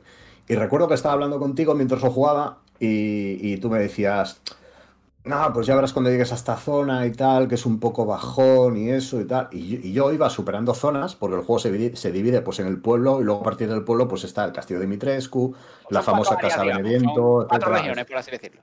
Eso, eso es. Me, me, me, dijiste eso, ya verás esta zona que es un poco, un poco bajón y tal. Y yo lo, terminé y dije, ¿qué zona es esa? Si todas son cojonudas. yo, me, refería, concretamente a la presa. Que, que sí me agua, ¿no? Sí, que sí me, pareció que la saga volvía un poco a esos derroteros más peliculeros. Sí, sí, sí, me, lo, imaginé. Me, lo imaginé. De, todas formas. El, castillo, el castillo de Dimitrescu es, tremendo. La casa de Beneviento, te cagas. Es verdad que hay un personaje del que podías esperar un poco más de relevancia y un poco más de peso al final en la, en la trama a nivel global y sobre todo más presencia en el juego pero yo a mí me parece un juego, un juego sobresaliente, ¿eh? De todas formas, eso que dice Robe de, ese Resident Evil peliculero, ¿no? Eh, yo creo que sí que encaja un poco con lo que es la esencia, ¿no? De la saga, que siempre ha sido muy serie Z y no sé. Sí, pero, pero el problema. Es verdad que no había. Igual si, si Resident Evil 2 se hubiese hecho en otra época, muchas de esas escenas hubiesen sido hubiesen sido diferentes, pero es que recordemos Resident Evil 1, el original, con esas es, esas, eh, esos actores en acción real, cutrísimo, terriblemente cutre, ¿no? Entiendo, entiendo que te refieres al, al, aspecto más hollywoodiense mm, en el peor de los sentidos, ¿no? Pero, pero me refiero concretamente, más, que al, que sea peliculero, ¿no? Que la saga siempre lo ha sido, porque si es, que, si es que aquí podemos hablar del mejor Resident Evil clásico y la historia sigue siendo mala y el juego sigue siendo peliculero en algún momento. Bueno, incluso mucho. Pero yo más bien me refiero cómo el videojuego moderno cada vez ¿qué pasa? Conforme más tiempo pasa, peor, en mi opinión, adapta ese concepto peliculero a los mandos. O sea, eh, peliculero, Resident Evil 6 y Resident Evil 1 pueden ser iguales en cuanto a una escena medio flipada y tal. El problema es que Resident Evil 6 lo traslada a los mandos teniendo que hacer un, evento contextual con, lo, con, las manos tú en el mando para abrir una puerta haciendo una, patada, una patada de Kung Fu escritada. O sea, Y claro, e, es un poco lo que, lo que me choca, me chirría mucho. La manera en la que videojuego ah, intenta meterte ah, como, como mecánica eh, eh, eh, ese tono peliculero. Cuando prefiero las escenas esas con los actores que dice, que, que, la vea y diga, bueno, venga, la veo, pero el juego sigue sin bajar el nivel como juego.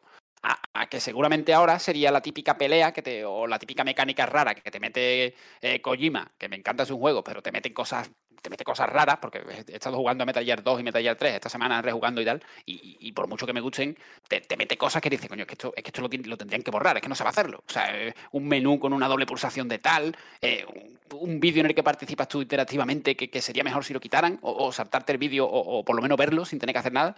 Y, esa es un poco mi queja, de cómo adaptan a los mandos eh, ese tono peliculero. Y oye, Robe, Seguro que entre tus favoritos está ese maravilloso Umbrella Chronicles o como se llame, ¿no? Oye, pues Umbrella Chronicles lo tuve yo de salida cuando, cuando Wii, que en Wii era divertido, ¿no? Con la novedad del Wii Mode. es que me he equivocado, me, he, me, he ah, confundido de, juego, no me refería a ese. No, sé, qué de Raccoon, ¿no? ¿Cómo se llamaba el, juego este? Sí, sí, uno malísimo. ¿cuál de ellos? ¿Operation Recon City era? Uno, que era cooperativo. Ese fue el primero, ese fue el primero, de formato misiones, juego TPS de tiro, pero luego, bueno, hubo uno mucho peor. El 2, ¿no? El segundo este. Sí, sí, sí, sí, no recuerdo cómo se llamaba, pero era terrible. Umbrella, Umbrella era, sí, yo creo que lo has No, bien no lo has dicho porque Umbrella, o sea, Umbrella Chronicles era el juego en primera persona, pero voy a buscar un momento porque me he quedado en blanco yo también. Debe ser tan malo que lo he olvidado. Vamos a ver. Era, era algo de Umbrella, creo que en el título estaba Umbrella seguro, pero... no sé si yo no lo llegué a probar, ¿eh? Yo lo vi, nada más se veían las imágenes, que pintaba horroroso, ya de por sí.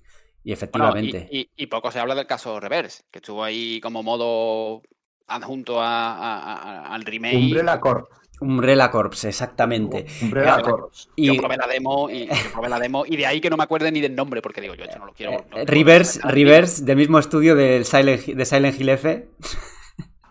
Yo cuando probé Reverse, que bueno, con, el DLC de la Gold Edition de Resident Evil 8, que por cierto, el, Sombras de Rose, que es el de la expansión de la campaña, dura 3, 4 horitas, si va tranquilito y, está bastante bien, porque yo no sé si tú lo has jugado, Pedro, pero para sin intentar develar mucho, para los que os gusta el momento de más miedo de Resident Evil 8, digamos que el DLC tiene una parte que tira por ahí, incluso lo mejora. Yo lo dejo ahí por si lo queréis probar en algún momento. No, no, el, el, DLC Robe le, voy a dar seguro porque además eh, tengo, tengo esperanzas de poder jugármelo otra vez en, realidad virtual. Mira, pues, esa zona nueva, bueno, nueva, no tan nueva, lo dejo ahí. Eh, aprovechando lo que más nos gustó a los fans del terror de Resident Evil 8, aunque fuese un suspiro, digamos, esa zona en mm. realidad virtual te tiene que dar tela, tela, tela de miedo. Y volviendo a Reverse, que al final ha salido... Lo que, es, el DLC de Rogue es exclusivamente en tercera persona, ¿no? Sí, es, cierto, no se puede cambiar como, en el juego principal, que es novedad. El hecho de poder cambiar primera o tercera, sí. Y bueno, nada, volviendo a rever eso, que lo pusieron ya por fin lanzamiento definitivo y tal. Yo no sé ahora mismo si eso sigue vivo, si tiene gente o tal. A mí me costó encontrar partida incluso el primer día. Y, y yo lo, yo lo vi, jugué tres, cuatro partidas. Es más, te digo una cosa, aguanté cuatro partidas porque me quería sacar un logro. Tenía tiro. Fíjate, fíjate, fíjate cómo somos los de los logros. Pero yo jugué tres, cuatro partidas y dijo, bueno, hay aquí una casa, otra enfrente, como si fueran dos bases en un FPS, ¿no? Que se enfrentan los bandos, un parque en medio. Bueno, era la casa de los Bakers, de hecho, un poco remodelada. Y yo me vi que yo estaba controlando una especie de tiburón. El tiburón este amorfo que hay en las alcantarillas del remake de Resident Evil 3, creo que es. O sea, yo estaba controlando al, tiburón ese con botones de habilidades. una, mezcla de, tiburón y sapo es eso, ¿eh? Claro, y, yo estaba mm. controlando el tiburón ese, dándole a los botones que no, llegué ni a enterarme haciendo como explosiones de ácido, los personajes corriendo uno para otro. 20 personajes cruzándose por el patio, corriendo, pegándose tiros con escopeta. Y yo, no sabía ni la mecánica. Te matan y te transformas en otra cosa. No sé. Yo, no, llegué a enterarme y dije yo, menudo esperpento. Mira que Capcom lo ha intentado con los juegos multijugador. ¿eh? También el que venía con Resident Evil 3 duró dos telediarios. Con Resident Evil 3 Remake. Es que, es que al final, a lo tonto, está claro, ¿no? Que Capcom, o sea, no, no, no vive de espaldas a cómo funciona la industria y el avance de esto, que bueno, que llega uno, pega el pelotazo, juego de servicio, boom, y una mina. Pero es que Capcom lo ha intentado muchísimas veces ya. Es que entre Umbrella Corps, el otro, Raccoon City, que bueno, ese sí se podía jugar mejor solo y tal. Pero bueno, también era formato, quiere un juego de tiro y vender porque se llama Resident Evil. No tiene nada que ver con la saga. Eh, las varias apuestas ya multijugador en los últimos remakes, como, como modo adjunto, que, que nunca sale bien, que siempre llega tarde. Yo, tengo bastantes dudas de que vuelvan a intentarlo. Fijaos lo que os digo, a pesar de que parece muy insistente. Pues sí, pues yo creo que también va, va, a ser así, que no, no van a sacar un tercer intento, pero bueno, es que da la impresión de que no encuentran la fórmula, ¿no? Porque eh, los dos intentos han sido parecidos, en el sentido de que, de que desde el primer momento, antes incluso de jugarlo, te daba la sensación de que, de que eso no iba a tirar para adelante. Y efectivamente está siendo así otra vez. Eh, bueno, antes de acabar, yo creo que nos quedan así hablar un poco de los juegos que quedan un poco en los bordes. Eh, juegos como Revelations o Revelations 2, que tuvieron su momento entonces. Eh, esto fue uno de los intentos de Capcom de mezclar lo clásico con lo nuevo en cierto momento, ¿no? Cuando ya la gente quería algo más clásico. Eh, no deja de ser un, lo que decía Robe antes de juegos muy peliculeros en cierto sentido, pero a mí no me desagradaron del todo los juegos estos. Yo el primero, lo jugué. Sí, el primero yo lo jugué en la versión esta que hicieron remasterizada. Eh, porque primero salió en 3DS. Sí. Y luego lo remasterizaron en las consolas de entonces nueva generación. Y a mí me parecieron que estaban bastante bien. A mí, a mí el primero me gustó mucho, ¿no? Porque además era, era un momento muy bajo de Resident Evil. Yo creo que era, era pues eso, cuando estaba justo, justo después de, no sé si el 5 o el 6.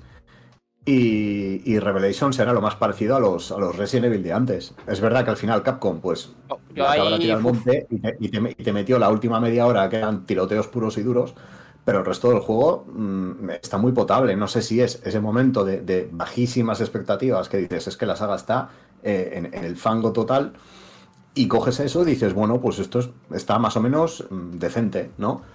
Pero yo el segundo no, no, le he a jugar, pero el primero yo me estaba poniendo nervioso, estaba a punto de bloquearte en Discord, Pedro, tío.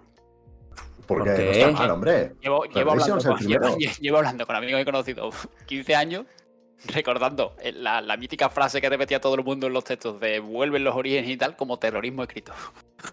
Lo llevo recordando no, no, no, años y hago la broma. Yo no te voy a decir regreso a los orígenes, pero sí creo que como spin-off ¿eh? de Resident Evil es muy digno y es muy decente. Robe no está de acuerdo. no, no, solo no estoy de acuerdo, sino fíjate lo que te digo. A nivel temático, incluso por estilo, yo debería de rajar mucho más del 2, porque es un baturrillo de cosas que no tiene sentido. Más parecido en identidad, Resident Evil 6, en identidad, ojo, que a, que que hacer una continuación directa de, Revelation. Pero te digo una cosa, es un juego que entra bastante bien. O sea, a pesar de que tiene sigilo, oleadas, tiroteos, exploración a veces y tal, creo que es un juego bastante bueno, a ver, tampoco voy a decir aquí, no, lo voy a engañar, no voy a engañar a nadie. Pero me pasa un poco como el Survival Horror de Saw, la película. No sé si lo habéis jugado. No, no, que, va. Que no, es gran cosa, pero, pero, pero oye, te, entra bien. El Revelation 2 yo creo que funciona mejor que el 1. A pesar de que el 1 intenta ser más homogéneo y tal en, la idea, un pelín clásico, aunque en mi opinión no se acerque tanto en la ejecución.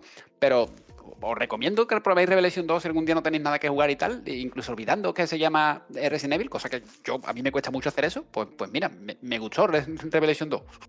Bueno, aquí tenemos el podcast para recordarte que Revelation 2 existe y que se llama Resident Evil. Y, tiene fantasmas, eh, enemigos invisibles. Bueno, Hombre, bueno, ya a estas alturas a mí de Resident Evil ya no me sorprende nada, porque ha habido de todo.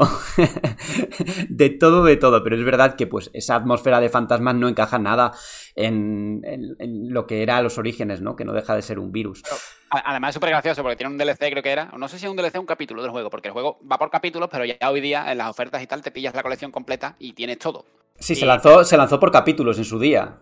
Claro, y, tiene, tiene en concreto una parte que es con, bueno, manejas a una niña importante en la historia, que no es conocido de la saga, pero bueno, la manejas a ella, ella tiene el don de ver fantasmas y tal, y, estás con mecánicas de sigilo con fantasmas, pero, pero en ningún tipo de contexto de terror, a pleno luz del día, eh, eh, en la calle de una ciudad, con una fábrica de fondo tal. Eh, o sea, es, una movida, una flipada de Capcom, pero, pero funciona bien como juego independiente, porque la acción cumple y, y es bastante variado, es una montaña rusa, pero no sé, yo os recomiendo probarlo si algún día queréis. Pues yo creo que nos vamos a quedar con esa recomendación antes de dar el salto a la siguiente sección, que ya sabéis, vamos a hablar de Forspoken.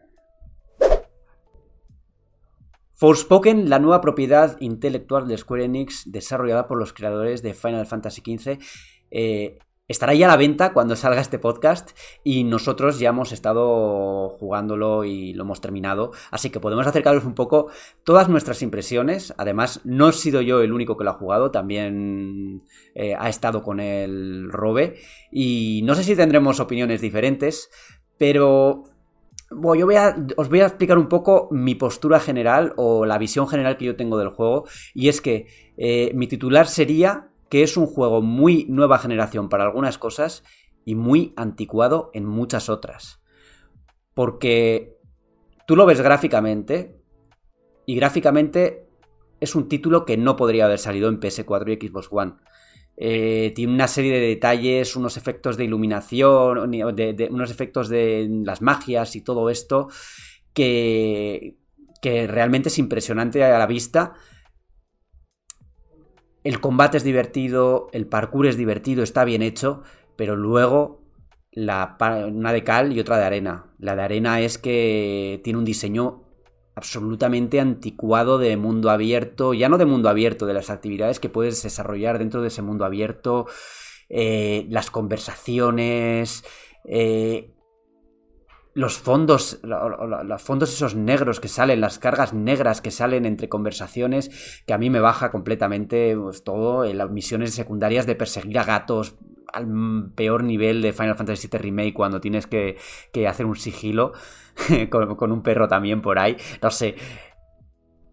Yo me he quedado con muchas sensaciones encontradas porque a mí me ha gustado, o sea, me lo he pasado bien con él, me parece un juego notable, pero podría haber sido muchísimo mejor con un enfoque de mundo abierto diferente, con un enfoque de misiones secundarias diferente, con una historia yo creo que un poco más elaborada y no tan... no sé, la he visto un poco de... un poco paródica incluso, a pesar de que toca temas que tienen cierta profundidad. ¿Tienes mis mismas sensaciones, Robe, o es que estoy yo muy avinagrado? Pues la, verdad es que sí, bueno, coincido sobre todo lo que has comentado de que, pues, porque cuando dijiste que de nueva generación lo visual y tal, que estoy totalmente de acuerdo, no solo es abierto, eh, rinde bien en modo rendimiento, sino que, bueno, el despliegue en, cualquier pelea que surge en mundo abierto, sin scripts y sin nada, con 20.000 partículas, efectos y tal, es, una barbaridad. Eh, especialmente, especialmente, Robert. y la escala del mundo, que es muy, muy, muy grande. Sí, no, te decía, Robe, que especialmente en las batallas contra jefes finales, eh, ahí es donde mejor se despliega todo ese esos juegos artificiales, ¿no? Claro, enemigos de gran tamaño, eh, combates además largos, intensos, el, el moveset, o sea, los, ataques y habilidades que tiene el propio enemigo también muy variados y tal. Pero sobre todo lo que cuando, cuando decías de fórmula anticuada, eh, creía que lo ibas a centrar todo en el hecho de la estructura de misiones secundarias, encargos, actividades, algunas medio bien y otras no tanto y tal. Eh, sobre todo lo que has hablado de las transiciones, esas pantallas de carga eh, negras, bueno, no sé si pantallas de carga, pero esa transición en negro de dos segundos entre un diálogo y otro, eh, eso es algo que lo comento de vez en cuando porque es una queja habitual mía en muchos juegos modernos y mis amigos me dicen que, eso es stock, que, es algo que, solo me pasa a mí y, yo mantengo que, no creo que sea algo que solo me pasa a mí, que puede haber mucha gente a la que le moleste este tipo de cosas. En las misiones, bueno, yo creo que se puede hablar, ¿no? Alguna misión principal y tal en fases tempranas del juego en una ciudad y tal, eh, con misiones típicas de esta impuestas por guion de sigue a tal personaje tal, eh, llegas, eh, incluso cuando lo completas y tienes que esperar como, no sé si son 3-4 segundos con el control capado a que te salga el banner de que has completado el objetivo. tiene, muchos detallitos así que a mí personalmente me desesperan de, juego antiguo, de algo que no... Que, además creo que, la máxima expresión o una de las máximas en los últimos años fue Final Fantasy XV, con el tema de tener que aparcar en un sitio, ir a hablar con las misiones, entregarlas las transiciones que había se hacía todo muy, muy tedioso. Pero bueno, más allá de esa queja, eh, la verdad es que sí, a mí el juego me ha gustado también. Creo que la historia está demasiado adornada, pero sí interesante lo que es la premisa. Y, claro, al final soy uno de los que acabaron con muy malas sensaciones tras la demo, porque era muy chocante aparecer ahí y no saber qué pasaba. Eh, ya sin, sin apenas aplicación ya tenías muchas mecánicas, poderes y demás disponibles. Pero desde que empecé el juego, la verdad es que me estaba transmitiendo cosas, cosas buenas, porque me, no sé, me, gustó mucho. Cuando llegas al mundo de Atia y empiezas a vislumbrar un poco en el mundo en el que te has metido, ese tono como de misterio que tiene y, lo divertido que es moverte por él, que es, para mí una de las mejores cosas, que, es la única que además no es tediosa, que, Que tienes que ir a unos objetivos lejos, juegas dos horas y cumples 15 cosas y aunque sepas que no es demasiado interesante, da gusto moverte por el mundo, Es ir que de es- una en otra y al final... Exactamente, Robe, exactamente. O sea, moverse por, por Asia es súper divertido, está muy bien hecha la. Con, con unos controles muy sencillos, porque al final es nada, es tener en cuenta la resistencia y con un par de botones lo haces todo. Eh, y ese contraste entre lo rápido que es desplazarte, lo rápido que es eh, iniciar el viaje rápido, que tarda nada, segundos, con esas transiciones de escenas cinemáticas o de incluso de las conversaciones, que yo no sé hasta qué punto, he dicho antes que igual está cargando, pero quizás sea una decisión creativa mala o una decisión creativa un poco mmm, cogida con pinzas, pero me extrañaría, ¿no? Porque es que canta mucho el fundido en negro. Eh, es un lo que comentabas también de las misiones secundarias y de los objetivos es que hay algunas misiones secundarias que es directamente ir a hablar con gente, pero que no, a mí no me interesa nada lo que me están contando.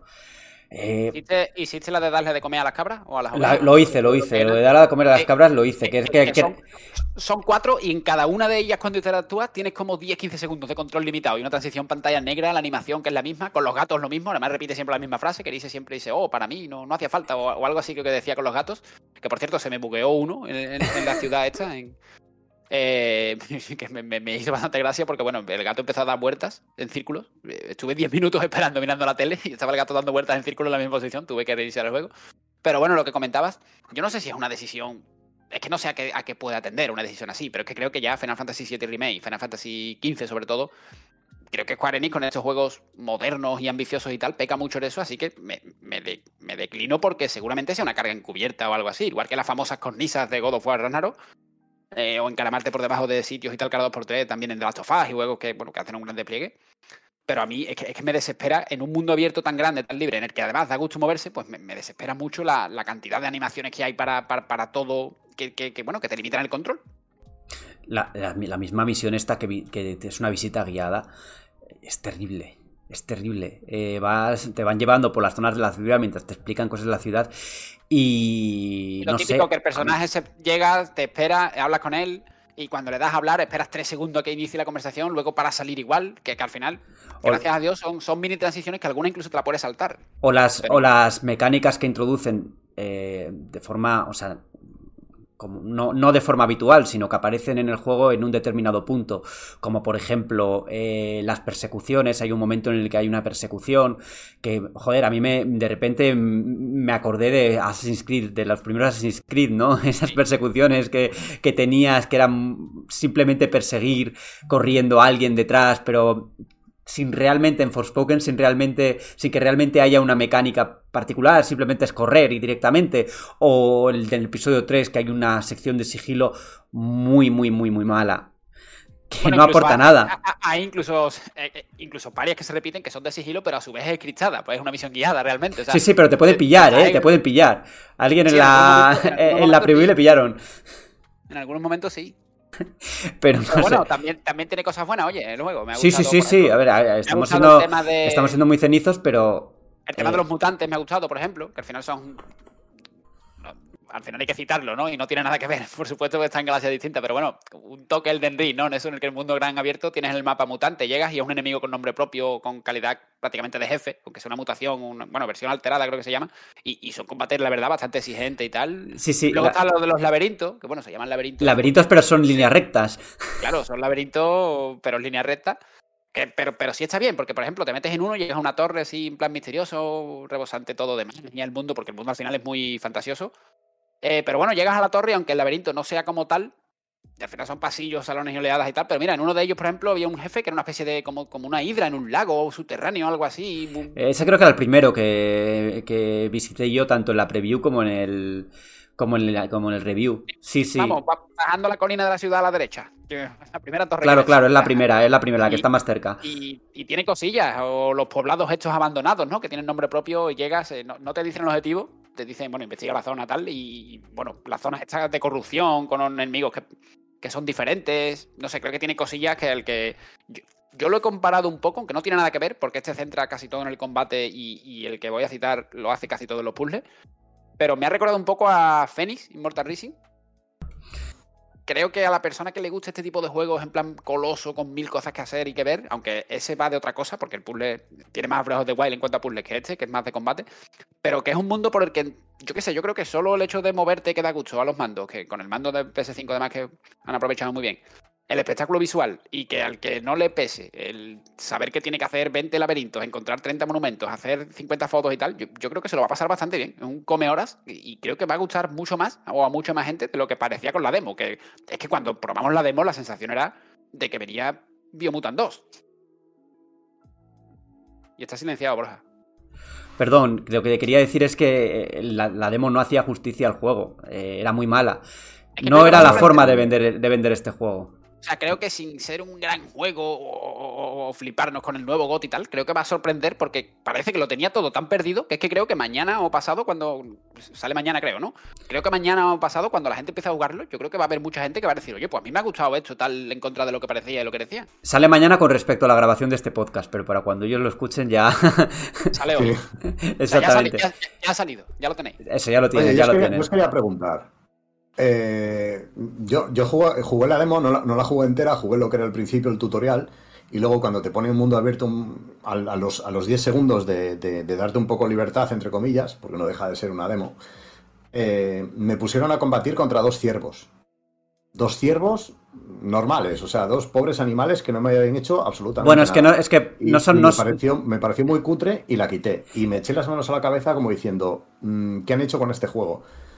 Eh, entonces, a la gente que ha jugado así la demo y se ha quedado espantada, eh, le va a sorprender. Pre- pregunta. Y, y ot- y otra pregunta. ¿Habéis hablado del que le, el que le guste, o sea, los completistas de los mundos abiertos, que les gusta hacer mm, 200 chorradas por el entorno y tal, le va a gustar? ¿Y al que no? ¿Y al que vaya a lo justo, a la historia y poco más? A ver, la- respecto a tu primera pregunta, si quieres tú responde la segunda, Robe. Eh, Los ciervos estos no es que sean ciervos normales y corrientes, es que la historia de, de Forspoken pues te habla de que hay una corrupción que está pues, corrompiendo a animales, a personas y todo se convierte en una especie de mutantes zombies. Y de ahí que, de ahí que te ataquen. Pero son animales alterados por, por todo Vale, esto. vale, vale. Es que no, no, te- no tenía yo nada en contra de dos pobres ciervos que había ahí por el, por el tal. Me, da, me daba cosa combatir con ellos. Y luego Robe, el otro. Lo otro, a ver, es que es el tema de siempre. O sea, es verdad que mm, si un juego te entra o te convence o te llama o tal o no lo hace, tampoco se va, a influir demasiado por decir voy a filtrar entre me lo paso rápido en plan speedrun prácticamente, saldándome todo o haciéndolo todo. Pero, a ver, es como todo. O sea, yo lo comparo con Immortal Phoenix Rising, con un incluso Far Cry o estos juegos, bueno, cualquier juego prácticamente últimamente, sandbox y demás, con muchísimas cosas y actividades que hacer, sean mejores o peores, pero bueno, hay gente que le gusta el rollo colecatón, este que se, que se le suele decir. Eh, yo me incluyo entre ellas, por, por cierto. Eh, el que lo haga, pues le va a meter 100 horas, 80 o las que sean y se va a divertir. Le va a gustar seguro, yo creo. El que no lo haga, a ver, el juego yo creo que es interesante aún así, aún yendo rápido, porque te llevas la experiencia, esa experiencia de nueva generación, te llevas una historia que, por lo menos al principio, eh, bueno, tiene su misterio y está guay, el mundo merece la pena verlo. Yo creo que, es un juego que merece la pena verlo por Atia, por el mundo. No creo que le vaya a dejar huella, no creo que sea la principal recomendación que pueda hacer de alguien que se lo vaya a saltar todo para pasarse la historia en 10, 12 o 18 horas. Pero, no sé, es que a, mí siempre me da un poco de cosa eso de recomendar en base, ¿no? Pues más adelante o más barato, tal. No sé, yo creo que si algo le gusta a alguien y puede y quiere, pues oye, adelante. Mm, yo lo recomendaría, pero si no eres, si no eres de un perfil que le gustan los juegos grandes, abiertos, porque aunque vayas rápido, tienes. Si eso te parece tedioso, pues lo, lo vas a sufrir un poco en cuanto a largas distancias, con cosas que se te van a cruzar por el camino, que si no te interesan, pues hombre, vas a decir un poco que hago aquí. Pero yo la verdad es que en líneas generales es un juego que recomendaría probar. Sin, sin escapando un poco de esa previsión que había tan trágica después de la gente con, con la demo y tal. No sé, no sé qué opina Borja si valoramos el juego solo como la historia, pero Ah, yo recomendaría. por, la historia, dices. O Claro, sea, Pedro dice a alguien que no va a hacer nada, de Vale. misiones secundarias o No. prácticamente nada, y se lo va a pasar rápido, en cuatro días. Bueno, eh, el, el juego, si vas más o menos con la historia, te va a durar, pues yo que sé, 12, 13. A mí me duró 15, hice tareas secundarias, pero luego es que hay en game y puedes completar las cosas que quieras. No es que acabe y fin. Eh, yo, a ver, es un juego que... Es que por la historia, a mí la historia no me gustó demasiado, no me ha gustado demasiado, también tengo que decírtelo. Me gusta más el contexto de esa historia. Menos, porque a mí, a mí me gusta bastante el fondo de la protagonista y más o menos lo que quiere poner. Sí, la, mesa, la el- protagonista está, la protagonista está bien, eh, tiene su cosa por su pasado, por eh, lo que realmente es su verdadera naturaleza, por qué tiene poderes, este tipo de preguntas. El mundo de Asia es interesante eh, en, la- en lo- en el contexto, ¿no? En conocer quiénes son las tantas, qué ha pasado con ellas. Las tantas son como El las, mundo- como las, como Claro. las gobernantes, ¿no? De, cuando, de cuando las regiones de Asia. poco- cuando empiezas a coger tantas entradas de diario que hay y alguna escena y tal con el tema de las tantas y demás, es muy atractivo el fondo, pero como puede ser un juego From Software o, similares, ¿no? Un fondo muy rico, que parece, que parece muy rico y tal. Pero es verdad que después en lo que es en el desarrollo, una persona que lo juega, y, y no porque sea crítico, sino porque no está un nivel que digamos. Luego tiene sus toques de, to- de humor que a mí no siempre me encajan. En esas conversaciones con Cepo, el, el brazalete que lleva siempre. eh, que lleva siempre la protagonista, ¿no? Eh, hay cosas que me sacan un poco del tono. No te diría que la historia es, es mala ni nada por el estilo, ¿no? Pero, pero sí que a mí me ha decepcionado un poco en ese sentido. Esperaba un poco más. ¿no? Y que sobre todo siendo Square Enix, ¿no? Que suele cuidar ese tipo de, apartados en sus juegos, ¿no? O sea, Square Enix no es precisamente conocida por hacer un juego donde a lo mejor prima más lo jugable y lo masivo que, que- lo narrativo y el empaque, ¿no? Que suele tener a pesar de que lo intenta, ¿no? no es que no haya querido hacerlo, porque realmente lo intenta. El juego está cargadísimo de vídeos y de diálogos y, de, y de- y demás. Luego he echado también un poco en falta un poco más de profundidad, de profundidad en, en- en los sistemas de crafting o en, incluso en, en la progresión, ¿no? Que eh, al final es la capa y el collar y ya está, ¿no? Que podría haber habido un poquito más de... un poquito Tiene más, poco- ¿no? Un- Tiene, tiene poco de RPG en ese sentido Sí. y más de hack and slash. Sí, sí, sí. Aunque en estos últimos sí que es interesante el tema de, lo- de la pestaña secundaria del menú del árbol de habilidades, que cada, que cada poder tiene, te plantea una serie de desafíos que puedes poner y quitar y tal. Para mejorar las, las últimas, las mejoras definitivas, pues tienes desafíos. Sí, por ejemplo- ráfaga, mata a 45 enemigos vulnerables a la ráfaga, o a 20 por detrás, o tal. Y, Y, bueno, en- está bien. y entonces te proporcionan pues una serie de ventajas que puedes asignar a los trajes, bueno, a la capa o, o al collar, no recuerdo. Eh, por ejemplo, pues eh, cosas que te van a ayudar contra el veneno, ¿no? Porque también hay cambios elementales, ¿no? Que pueden afectarte a, a la barra de vida. Por Y lo el, tema de- de las uñas, el tema de las uñas también. Ah, el tema de las parecido- uñas, sí. Es lo más parecido que hay equiparse. sí, sí, o sea, sí, sí. Aquí, aquí no elige el rojo o el negro por, por estética, ¿no? Sino que a lo mejor el rojo con un símbolo de tal, pues te da, no sé, recuperación de salud después de un contraataque y, en fin, habilidades pasivas. Sí, sí. Que el juego tiene, el juego también tiene su, su miga. eh, Yo también lo recomiendo. En Mary le hemos dado un siete y pico y creo que, que, bueno, que es un juego que, que es divertido. O sea, yo me lo he pasado muy bien con él.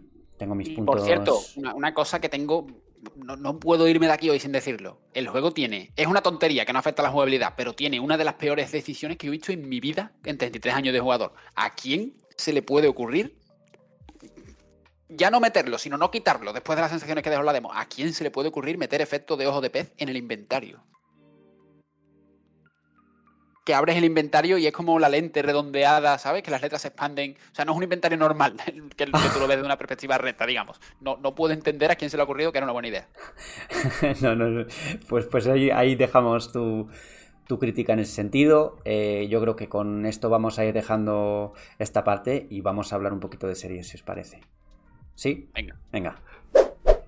Ya hemos empezado el 2023, estamos ya casi terminando el primer mes del año y llega también ese momento en el que, bueno, si a finales de año repasamos eh, muchísimo los mejores juegos del año y lo que esperamos del próximo año, pues ¿por qué no? ¿Por qué no vamos a hablar un poco de esas series que nos apetece ver en 2023? Cada uno vamos a dar pues un par de recomendaciones o un par de, de, de, series que, oye, que nos apetece ver eh, y que vamos a comentar aquí.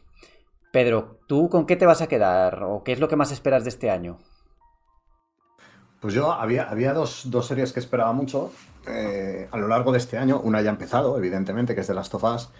Y la otra es la cuarta temporada de, The Voice. Que, bueno, empecé con ella, empecé con la serie en sí. Pues no, no hace mucho, hace un mes. He visto dos, las dos primeras temporadas. Y, es una serie 100% recomendable. O sea, recuerdo que me la había recomendado hace, eh, pues hace un año y pico, casi dos años, un amigo.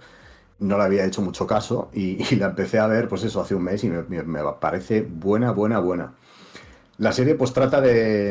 es un grupo de superhéroes que, que, bueno, como si fueran los Vengadores, estos se llaman los Siete, y no son superhéroes al uso, ¿no? Son, son digamos, no dejan de ser eh, empleados de una empresa que se llama Bot.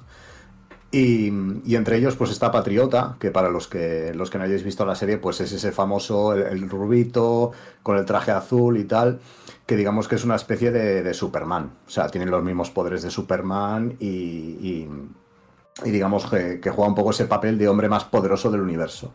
Lo que pasa es que es un, es un auténtico gilipollas, ¿no? Es, por un lado, tiene, tiene ese, ese punto de vista de, de, empleado de esa empresa, eh, por el cual, pues hombre, pues el tío es, cumplidor y tal, y, a nivel de, imagen, pues da trata de dar buena imagen, pero por el otro, pues eh, claro, él, es el, hombre más poderoso del universo y tiene la filosofía de, de por qué me van a, a, mandar a mí, por qué voy a recibir yo órdenes si soy el hombre más, más poderoso del mundo. Y, es un personaje odioso completamente, ¿no? Y, cuando tú piensas, piensas así de un, de un, personaje es que el actor hace, hace realmente un gran trabajo. La serie además es una serie frenética en el sentido de que todos los capítulos pasan cosas, pasan cosas gordísimas. Em, hay un grupo que son, por el, grupo que da nombre a la serie, The Boys, que, que, hombre, que saben la verdad sobre ese grupo de superhéroes, sobre los siete y que intentan acabar con ellos. Y, este año, aparte de, salir la cuarta temporada, presumiblemente, no es, no es seguro que salga la cuarta, dicen que para finales del año, sale, un, spin-off que es eh, en inglés se llama Gen V o Gen V. Aquí no sé si, si mantendrán el nombre o lo llamarán compuesto V, que es como se conoce en la serie.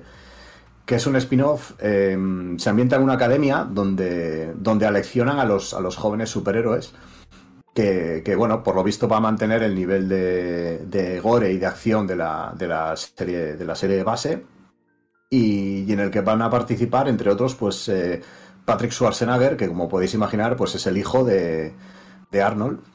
Y, bueno, pues es una serie que tiene bastante buena pinta. Hay otro spin-off, que es una serie animada, que ahora mismo no, no recuerdo cómo se llama, ya, se, ya está disponible en Amazon, ya se puede ver y, esta GNV, pues es, hasta el momento pues la, serie que más espero a falta de que se, se confirme la cuarta temporada. Yo mira que The Voice todavía no la he visto y la tengo ahí en la lista desde hace mucho tiempo, pero yo creo que le pondré fin este año también a, ese error. es la, mítica, la mítica serie, eh, Borja, que te, recomienda a todo el mundo y dices, no, no puede ser tan buena, no puede ser tan buena. Y la ves y dices, es mejor de lo que me han dicho. Me estás poniendo las expectativas muy altas, luego ya No, no, ¿eh? pues no, no, no tengo ningún problema porque las va a colmar, créeme. Bueno, Robe, en tu caso, ¿qué tienes ahí pensado para este año?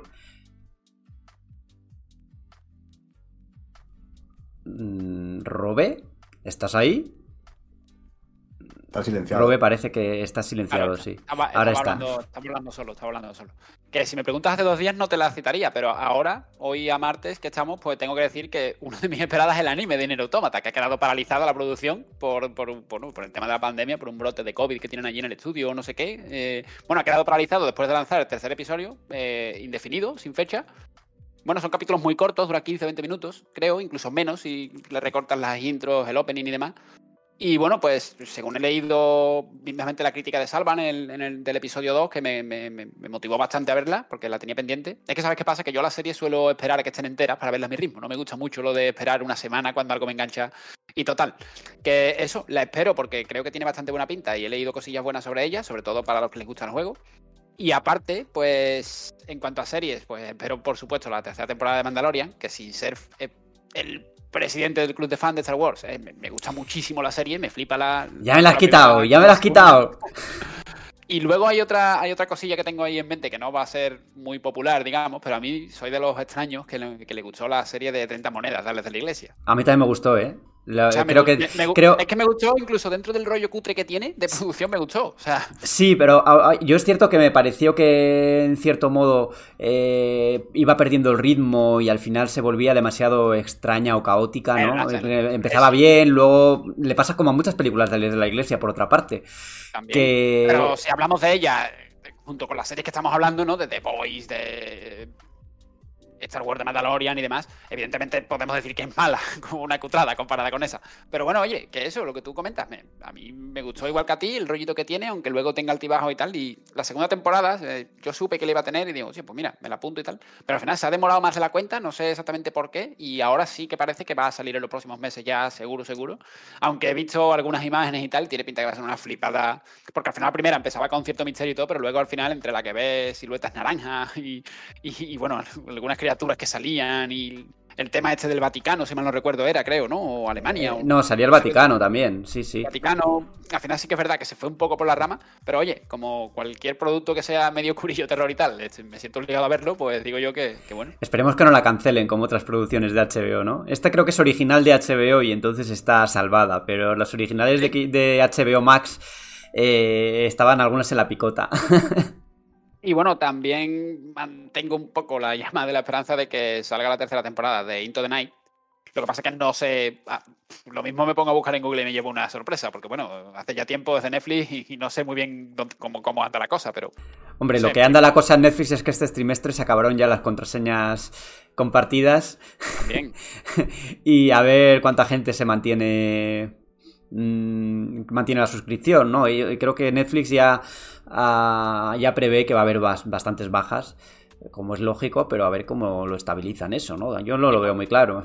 Yo... Porque, lo de, porque, lo de, la publicidad ha ido regular. Es que a mí con lo de Netflix, o sea, el caso de Netflix me parece terrible porque si tú quieres coger una suscripción más barata para una persona o para dos, es que te juegan con la resolución, es que está a 720p y es que un producto ahora con una resolución a 720p pues no es...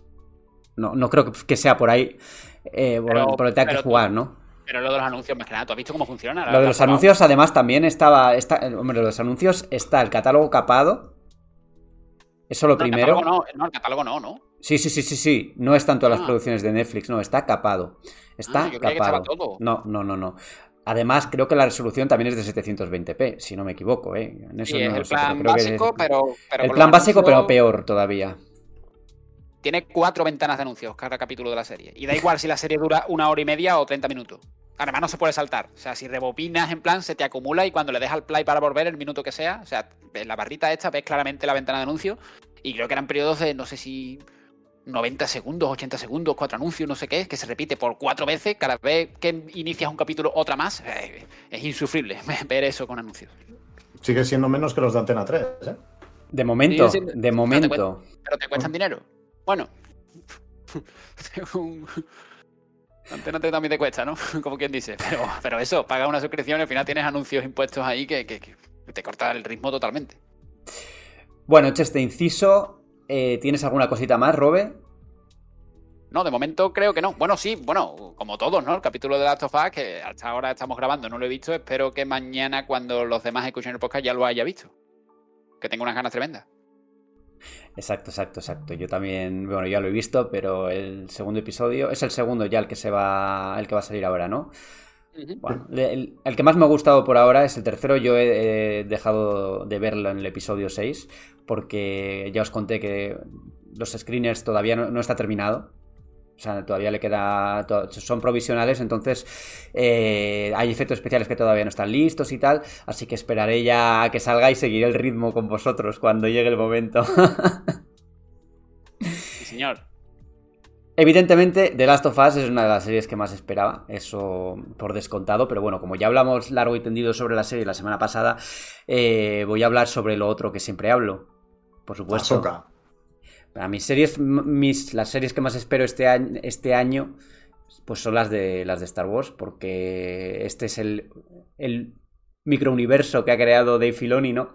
Con John Favreau, que ahí no solo hay una serie, no solo está de Mandalorian eh, para marzo, sino que va a salir Ahsoka y Skeleton Crew, que son dos spin-off de The Mandalorian, o sea que es dentro de lo que cabe eh, más de lo mismo, pero con distintos personajes y combinando las cosas, ¿no?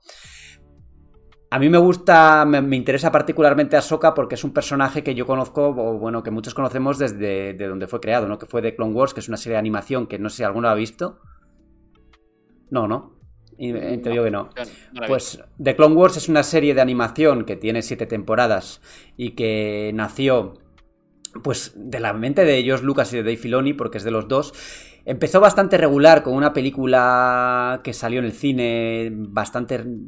Bueno, no era muy allá, pero con el tiempo no solo fue mejorando, sino que tiene uno, algunos de los mejores momentos de, de, la historia de Star Wars, sin lugar a dudas, ¿no? Y uno de, uno de los elementos que tiene es Ahsoka Tano, que es la aprendiz de Anakin Skywalker y que evidentemente pues hay mucha expectación porque como ha vuelto el actor de de Anakin Skywalker, Hayden Christensen al personaje, pues está más que claro que, que va a terminar saliendo, ¿no? En esta serie de alguna forma, ¿no? En, la serie de animación Star Wars Rebels introdujeron un concepto eh, que se llama el mundo entre mundos, que era pues eh, la posibilidad de ver cosas que podían haber pasado o que no podían haber pasado, una especie de what if, ¿no? Entonces yo creo que por ahí van a terminar sacando a personajes conocidos que ya no están en la época de Ahsoka, porque bueno, Anakin está muerto, eh, igual sale de fantasma, pero no está, ¿no? Y los rumores pues hablan de que, de que Hayden Christensen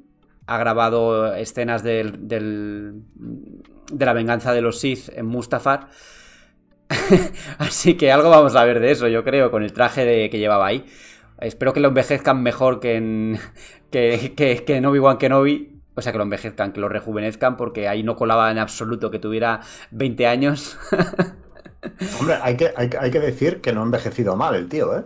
Hombre, se nota que tiene 40 años, pero ¿quién no se nota que tiene 40 años, no? Ojo, claro. Claro, pero yo creo que podían haber hecho un trabajo más pulido de esto, porque es que no, no, no pegaban. Hombre, evidentemente, si vas a rejuvenecer a alguien 19, que tenga 19, 20 años, pues tienes que hacer mucho trabajo de CGI, ¿no? Para que, no, para, para que lo parezca, porque la constitución del cuerpo también ha cambiado y todo esto.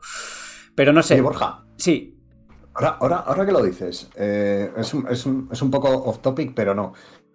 Porque a la, a la hora de rejuvenecer eh, actores y demás, eh, no sé si habéis visto una película que se llama Looper, con, no, con no, Joseph Gordon no y, y, y- jo, me, me- recuerdo el joven y, no, y Bruce Willis, en la, que, en la que Joseph Gordon-Levitt interpreta a un Bruce Willis más joven.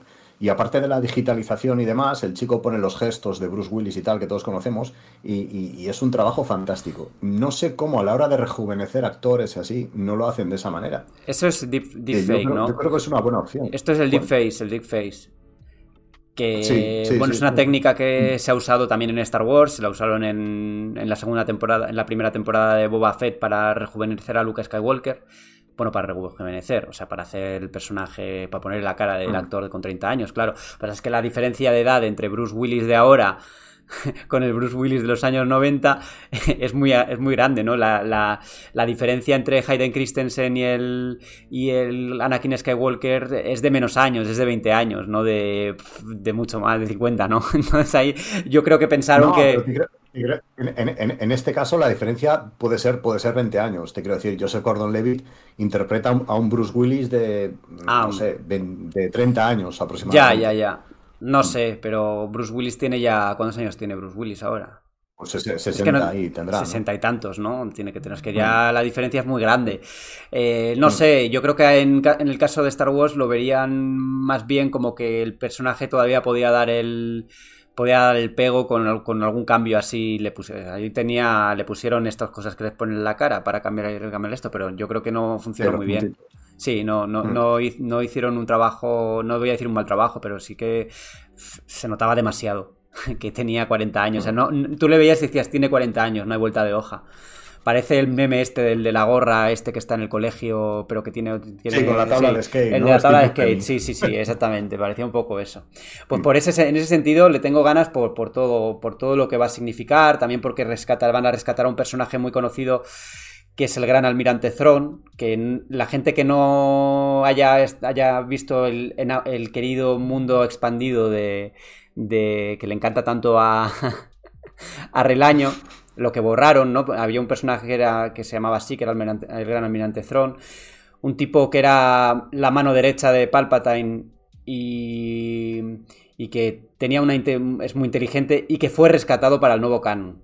Lo han, hecho unas novelas, han escrito unas novelas con el mismo autor de, la, de, la, de, la- de de las novelas del mundo expandido y además lo rescataron en la serie de animación Star Wars Rebels. Entonces eh, va a volver a aparecer porque tiene mucho que ver con la historia de Ahsoka y todo esto. Yo no voy a decir más, que luego, spoileadores.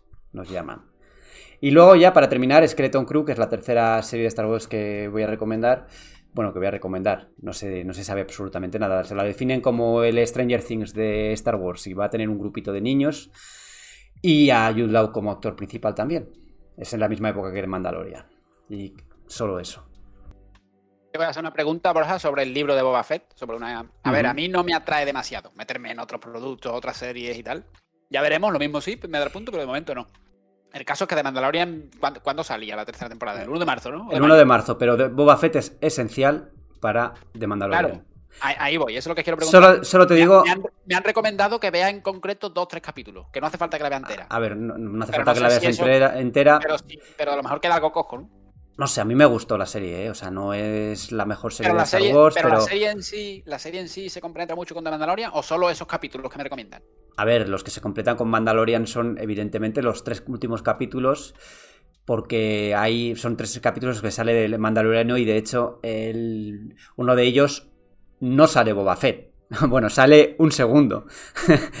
Así que es esa parte es de Mandalorian 2.5 y tienes que verla porque la historia parte ya de, de, que hayas visto eso. Pero a ver, yo la serie de Boba Fett la recomiendo, no quizá no sea incluso incluso si sin estar demasiado metido en el universo últimamente a pesar de haber visto incluso es una serie divertida está bien no, no, es no es no es no está al nivel de The Mandalorian ni mucho menos tiene algunas cosas cutres pero, oye, es muy disfrutable. Yo lo pasé bien. Además, tiene la cosa de que.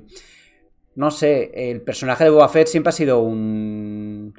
Un avatar, ¿no? Que un badass que va pegando tiros por ahí. Y ahora, pues le han dado cierta tridimensionalidad dentro de lo que cabe. Y es algo que no ha gustado mucho porque no es el Boba Fett que pega tiros a diestro y siniestro. Tiene sus momentos, ¿eh? Pero yo la recomiendo. Yo la recomiendo. A mí me gustó y de ahí no me bajo.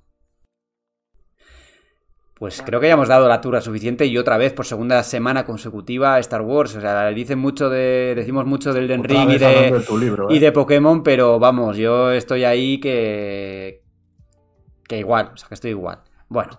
señal, señal, Borja, de que entre, nuestros clientes hay mucho fan de Star Wars, porque de eso no se quejan, ¿eh? De momento, de momento. Igual en este, en este podcast sí que hay quejas. en fin, eh, vamos ya tirando hacia la parte final del podcast y cerramos.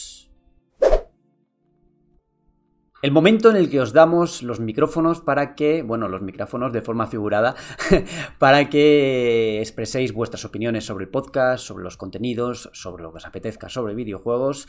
Y hoy va a leer las preguntas de Evox eh, Robé. Coméntanos qué hay por ahí.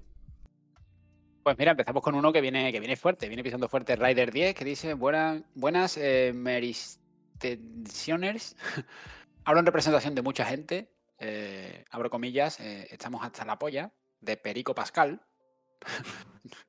Será de español, no sé. hasta en la sopa. Y el tío no vale ni una mierda, sobre todo como Joel. Este sí que es el Joel de Hacendado que no tiene ni un cuarto de hostia. bueno. Yo discrepo bastante, ¿eh? A mí. Serie, a mí... bien. La serie bien si no fuera por sus dos actores principales, o sea, el pesado y la niña esa, que no se parecen nada a Ellie. Y dejemos de mentir, por Dios. Ni es actriz ni nada de nada. Dos cosas que ha hecho y punto. Al menos reconocerle la fuasa. La fuasa. La guasa, intuyo. Ah, la guasa. Al padre que la llamó Bella. Uf, uf, duro. a, ver, a, mí la verdad es que yo no tengo ninguna queja con los dos actores. Me parece que están muy bien en sus papeles. Es verdad que Bella Ramsey no se parece mucho a la Ellie del videojuego, pero a mí realmente me da igual. La veo perfectamente creíble.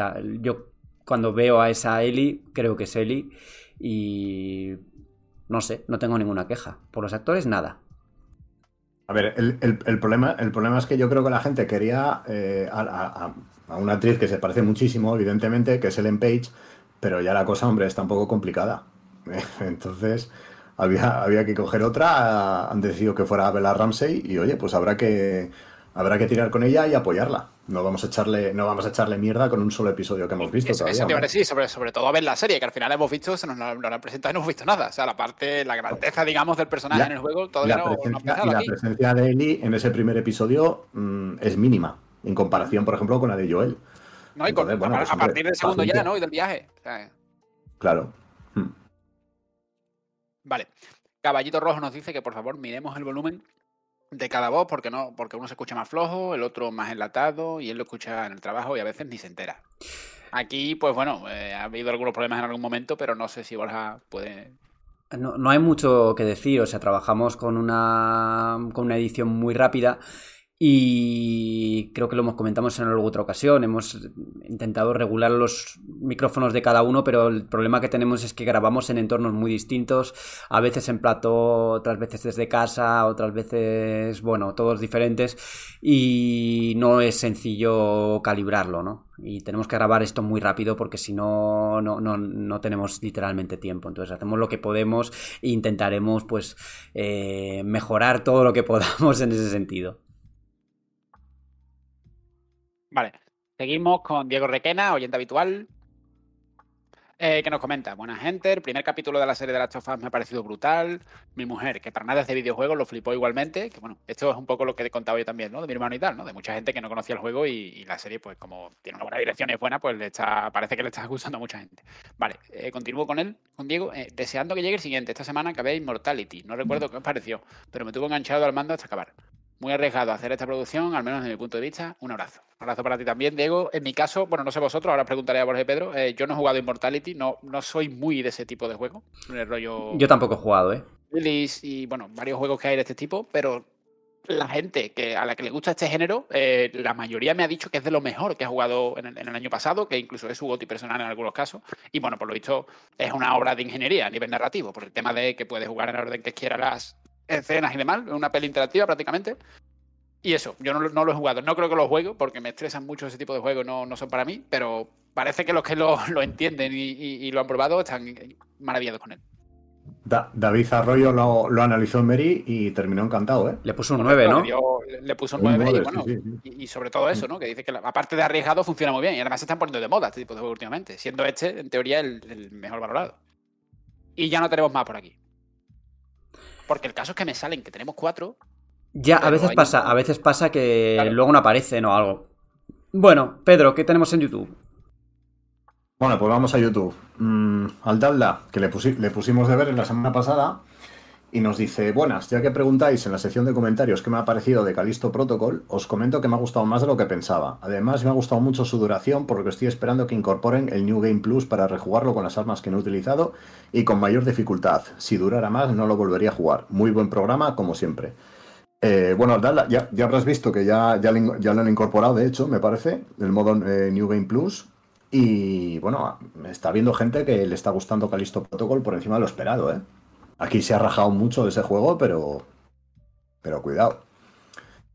Más cositas, Diego Asca dice, se les extrañaba, el segundo mejor programa de Medistation, se pasó salva, le da balance a los Xboxer que son los de la taberna. Por cierto, Pedro Herrero tiene la voz de Albert, o al menos eso me pareció en los primeros capítulos de esta genial temporada. Sigan así. Que va, pues, hombre, Albert. pues, no, sé, yo creo que no. Pero a ver, a ver, yo, yo no, no, no, no le veo parecido, pero bueno. es interesante que tengas, que seas doble de Albert en el Meri Podcast. Bueno, tenemos, tenemos puntos de vista muy, muy, diferentes, por lo menos en, los, en, tema de videojuegos y tal. Lo de segundo mejor programa de Mary Station lo tomaremos como un cumplido. peor habría sido eh, que hubiera dicho que somos el peor. Solo tenemos, hay, que preguntarle, hay que preguntarle que cuál es el mejor. Porque habla de la taberna, pero también está el, el Mary Podcast Retro. Y el, y el memory card de Juan Arenas. Hay bastantes cosas, ¿eh? Claro, claro. Bueno, más, Alejandro Cacho dice, eh, se os echaba mucho en falta, chavales. Nunca he escrito comentarios, pero tenía que hacerlo esta vez porque me he dado cuenta de que necesito escucharos cada semana. A pesar de que me dé repelús cada vez que Alejandro dice, y de Taka Miyazaki con ese acento de niño repelente. Ja, ja, ja. Pero se les quiere igual. Esta temporada el debate por fin es debate de verdad y sin decorar las cosas, como debe ser. Sois grandes. Pues muchas gracias, Alejandro. Aquí estaremos. Un placer. Eh, bueno, ya, ya has visto que hoy Alejandro no está, así que no, no, no, la, has tenido que oír. Alejandro siempre recibe, no importa cuándo. Sí, sí, siempre pilla, siempre pilla. José Alejandro Restrepo Restrepo, como siempre, dice, este año me propuse terminar la mayor cantidad de juegos de mis bibliotecas. Comencé con, con Tomb Raider de 2013 y me pareció un juegazo, gráficamente hermoso, incluso para hoy en día. Ya comencé el Shadow of the Tomb Raider y me está gustando mucho. Pues José Alejandro, ya nos contarás en el siguiente programa, porque a mí Tomb Raider de 2013 también me flipó. y empecé después Rise of the Tomb Raider y le dejé a las dos horas. ¿Lo dejaste a las dos horas? Sí. Lo dejé a las dos horas, sí, sí. Sí, sí, yo creo que el ser, más abierto me, echó más tal. Yo quería, igual, igual, no sé si quería o esperaba una experiencia más pasillera como era el de 2013. Y, me, da, me da pena porque Rise es un, es, un, es un juego fantástico, pero no, en su momento no me entró. No me entró. Eh, otro comentario de José Alejandro dice el tema de Ubi me parece triste. Está bien que a veces toma algunas decisiones cuestionables, pero es que es la única desarrolladora del momento que toma riesgos y saca juegos nuevos, que tanto nos gusten o no, ya es otro asunto. Además, me parece que no se les ha reconocido que con respecto a los bugs se ha mejorado mucho y sus juegos repetitivos y todo son muy pulidos. Bueno, mi, opinión la verdad es que es parecida. O sea, yo creo, yo creo que Ubisoft eh, nunca te va a hacer el GOTI, porque no, porque, no, porque no te lo va a hacer, pero todos sus juegos están bien. O sea, malos juegos, lo que son malos juegos, nunca saca Ubisoft, ¿no? Entonces, pues es un poco... Y lo de los bugs es un poco lo que le pasa a Bethesda, ¿no? Solo que Bethesda más... A Bethesda le sigue mm. pasando, pero una vez que tienes ya ese San Benito, pues vas a seguir así siempre. Sí, sí, sí. Hay que cargar con la fama ya de tal. Bueno, Pío 13. No sé si tengo que decir esto de forma solemne o algo con ese nick tan... Tan, tan papal, tan... Sí. Dice, grata sorpresa, bien chavales, estaba empezando a preocuparme. Pues nada, Pío, ya, ya estamos por aquí. Ricardo Rodríguez dice, hola chicos, bueno verlos de nuevo. Me gusta, eh, me gusta tanto Avatar. Eh, interpreto que dice que, es, que, que, se refiere que le gusta. Le tenía muchas ganas al juego hasta que dijeron primera persona. Todos sabemos que será un Far Cry en Pandora. Casi terminan el vídeo sin nombrar al japonés de MS. Neil Druckmann va a ser la caída de Naughty Dog. Me encanta su declaración. No queremos que sea una serie de zombies. Nos alejaremos lo más posible de The Walking Dead. Un día después dice que no tendrá esporas. La serie se transmitirá por mordidas. No conozco a nadie que le guste esa actriz como Ellie, solo ustedes. Jaja, la ves en Juego de Tronos, la materia oscura en esta serie y es la misma interpretación con distinta ropa. Malísima actuando, es mi opinión. Aclaro antes que vea quejas. De Mandalorian, ¿qué ganas? Espero forme su propia secta con el camino del Mandaloriano. Jaja, perdón, me largo. Bueno, Ricardo hasta hoy rajador, ¿eh? sí, bastante, pero bueno, bien. Hasta, hasta hoy como, como el de como el de como el de Ivos que, que leyó antes Robe. Y, bueno, terminamos con Miguel Romero. Dice, muy bien que hayáis visto la serie, pero ya joderla diciendo que si muere alguien que no sé qué es sobrarse un poco. Eh, no, porque, ¿por qué no os limitáis a decir si os gusta o no y dejáis de contarle la serie? Los demás también la queremos ver de cero. Apuntároslo para próximas series. Eh, a lo que responde ahí que era una cosa obvia, Dice, eh, voy a hacerte un pequeño spoiler, en todas las series de mundos post-apocalípticos muere alguien, o unos cuantos. Menuda piel más fina que tienes. Y yo voy a reconocer algo, cuando Pedro me preguntó por quién moría, si moría X personaje, ¿no? En el podcast anterior, hmm. realmente yo no sabía que estaba, de qué me estabas hablando. no sabía exactamente a quién te referías, y entonces hmm. dije, no, no voy a... Entonces, entonces contesté en plan de, bueno, no voy a entrar más en esto para no incurrir en spoilers, pero realmente no, sabe, no sé a quién me estaba, de quién me estabas hablando, la verdad. Yo creo que no llegamos a hablar de algo concreto, explícito. O sea, yo no me acuerdo ahora mismo que hablásemos. No, no, no, hubo nada explícito. No, lo, hicimos, no lo hicimos. De, todos modos, eh, hay que avisar una cosa también, ¿eh? En la segunda temporada, si hay, también va a morir gente. Seguramente. No, 100%. Va a morir gente. bueno, ya. En Final Fantasy VII muere gente también. Eh, sí, sí, sí. Muere, muere. Eh, eh, ya estos son todos los comentarios, ¿no? Sí. Pues bueno, vamos allá con a qué estamos jugando. Y yo voy a ser rapidísimo. Forspoken. Ya he hablado todo lo que tenía que hablar. Pedro. Bueno, yo, yo si, me, si me permites, Borja, me voy a explayar un poquito más. estoy, he empezado a jugar a, a Plague Tale Requiem que, me está gustando razonadamente. No deja de ser un, de las tofas de hacendado y te pasas mucho tiempo dándole al stick hacia adelante, pero bueno, es un juego que está bien. Me gusta la historia, me gustan los personajes, igual que el primero, y, lo estoy disfrutando. Y he abandonado Xenoblade Chronicles 2, del que ya en su momento hablé un poquito regular aquí, hace, unas, hace unas semanas o hace unos meses. Ya llega un punto en que ya es insoportable. O sea, no entiendo el tema de los Blades es una cosa aburridísima. O sea, eh, porque llega un punto que, necesitas un blade eh, o, cuatro blades de especialidad fuego, dos blades de especialidad viento. Me falta uno de especialidad viento y no tengo manera de conseguirlo. O sea, sí tengo manera que subiéndole de nivel, pero me da una pereza tremenda. Entonces, entre eso y el combate, que es mm, una cosa soporífera completamente, eh, lo he decidido abandonar porque, porque, bueno, ya. A ver, he seguido con él, yo creo que porque ya llevaba cuarenta y pico, 50 horas, y digo, ya voy a tirar hasta el final. Pero he llegado a ese punto eh, y ya no puedo más. Mm, si me decís que el 3 es parecido, yo sé que Blaze no tiene, que es una de las cosas que más me han echado para atrás de este. Pero si me decís que el 3 es parecido, eh, joder, me, pegáis un bajón, ¿eh? No, es más para... Brevemente te digo, es mucho más parecido al 1 que al 2. El 2 es, es que el 1 aislado. El, 1 es fantástico, tío. El, el 1 es buenísimo, el 1 me encantó. Pero es que el 2. Es, que, tema de los Blade, aparte que tiene el rollo máquina de meterle moneda, digamos, o sea, no dinero real, pero sí. Tiene rollo gacha in-game, digamos, aleatorio, que nada mm. te asegura que te vaya a salir tal. Es que encima supedita la exploración de campo a eso, a que puedes necesitar uno de tal elemento para abrir una pared o para acceder a tal mm. sitio que, que, no lo, que el juego nunca te asegura que lo vayas a tener. O sea, al final lo vas a tener, pero porque lo puedes tú modificar y crear a largo plazo. Pero. Es que encima. Que meter un pantano ahí que no creo que aporte nada, la verdad. No te, lo pierdas, Robe. He llegado a uno de esos puntos y, todavía tengo como, como cuarenta y pico cristales primordiales por abrir. Digo, bueno, igual tengo suerte y me sale un, blade de, tipo viento. Y, ahora me pone un mensaje que no puedo abrir más cristales. No me da más explicaciones. No puedo abrir más. Entonces, la única, la, única, opción que me daba era cumplir esas misiones que son un verdadero coñazo para subir, subir de nivel a los Blades. Y, y ahí ya dije, no, no, no. Paso, paso, paso. Bueno, Robe, ¿qué has estado jugando aparte de Forspoken? ¿O solo Forspoken? aparte de Forspoken, que sigo completando cosillas y tal, pues yo tengo ese talk, ¿no? Yo me lo paso y luego intento barrer todo lo que pueda hasta que me, mantenga enganchado. Estoy jugando únicamente a Persona 4 Golden, que tenía muchísimas, muchísimas ganas, porque al final me he metido en la saga tarde. De hecho, me he metido con Persona 5 Royal, porque en inglés y tal, juego mucho ladrillo de texto, 100 horas, 150 incluso. No le he dado la oportunidad. Y nada, llevo 8 o 10 horas a Persona 4, estructura muy similar al 5, evidentemente más arcaico en algunas cosas. El 5 tiene muchas mejoras de calidad de vida para el usuario y tal.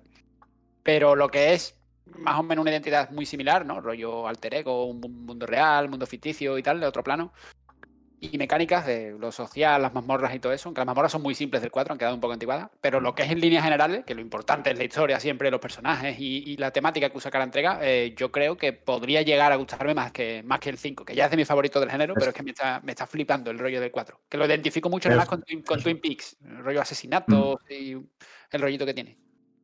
Es, Robert, eso, es, un juego, es un juego maravilloso yo, le, tengo, especial cariño porque yo lo jugué en una época que, personalmente estaba un poco, un poco de bajón. Y además es un juego que te transmite un buen rollo tremendo entre los personajes, la banda sonora y demás. Es un juego que te, te, alegra, realmente. Totalmente. Y bueno, nada, simplemente eso, lo estoy jugando porque bueno, que me quiero poner al día con la saga y, con muchas ganas del 3 también, cuando me pase este. Así que ahí estamos con esa alegría empieza a sonar el mágico fantástico y nosotros nos vamos ya hasta la semana que viene en la que en principio según el calendario eh, Alejandro estará de vuelta para hablarnos de Hidetaka de nuevo seguramente.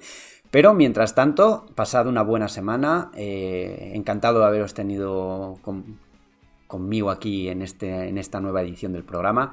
Pedro hasta la semana que viene hasta la semana que viene, Borja. Un placer, como siempre. Y Robe, nos escuchamos la semana que viene, cargamos pilas y adelante. Nada, un placer como siempre y lo dicho, nos vemos en unos días eh, a ver qué, nos trae la actualidad, qué, hay, qué sorpresas hay. Pues esto es todo amigos. Hasta la semana que viene. Adiós, adiós.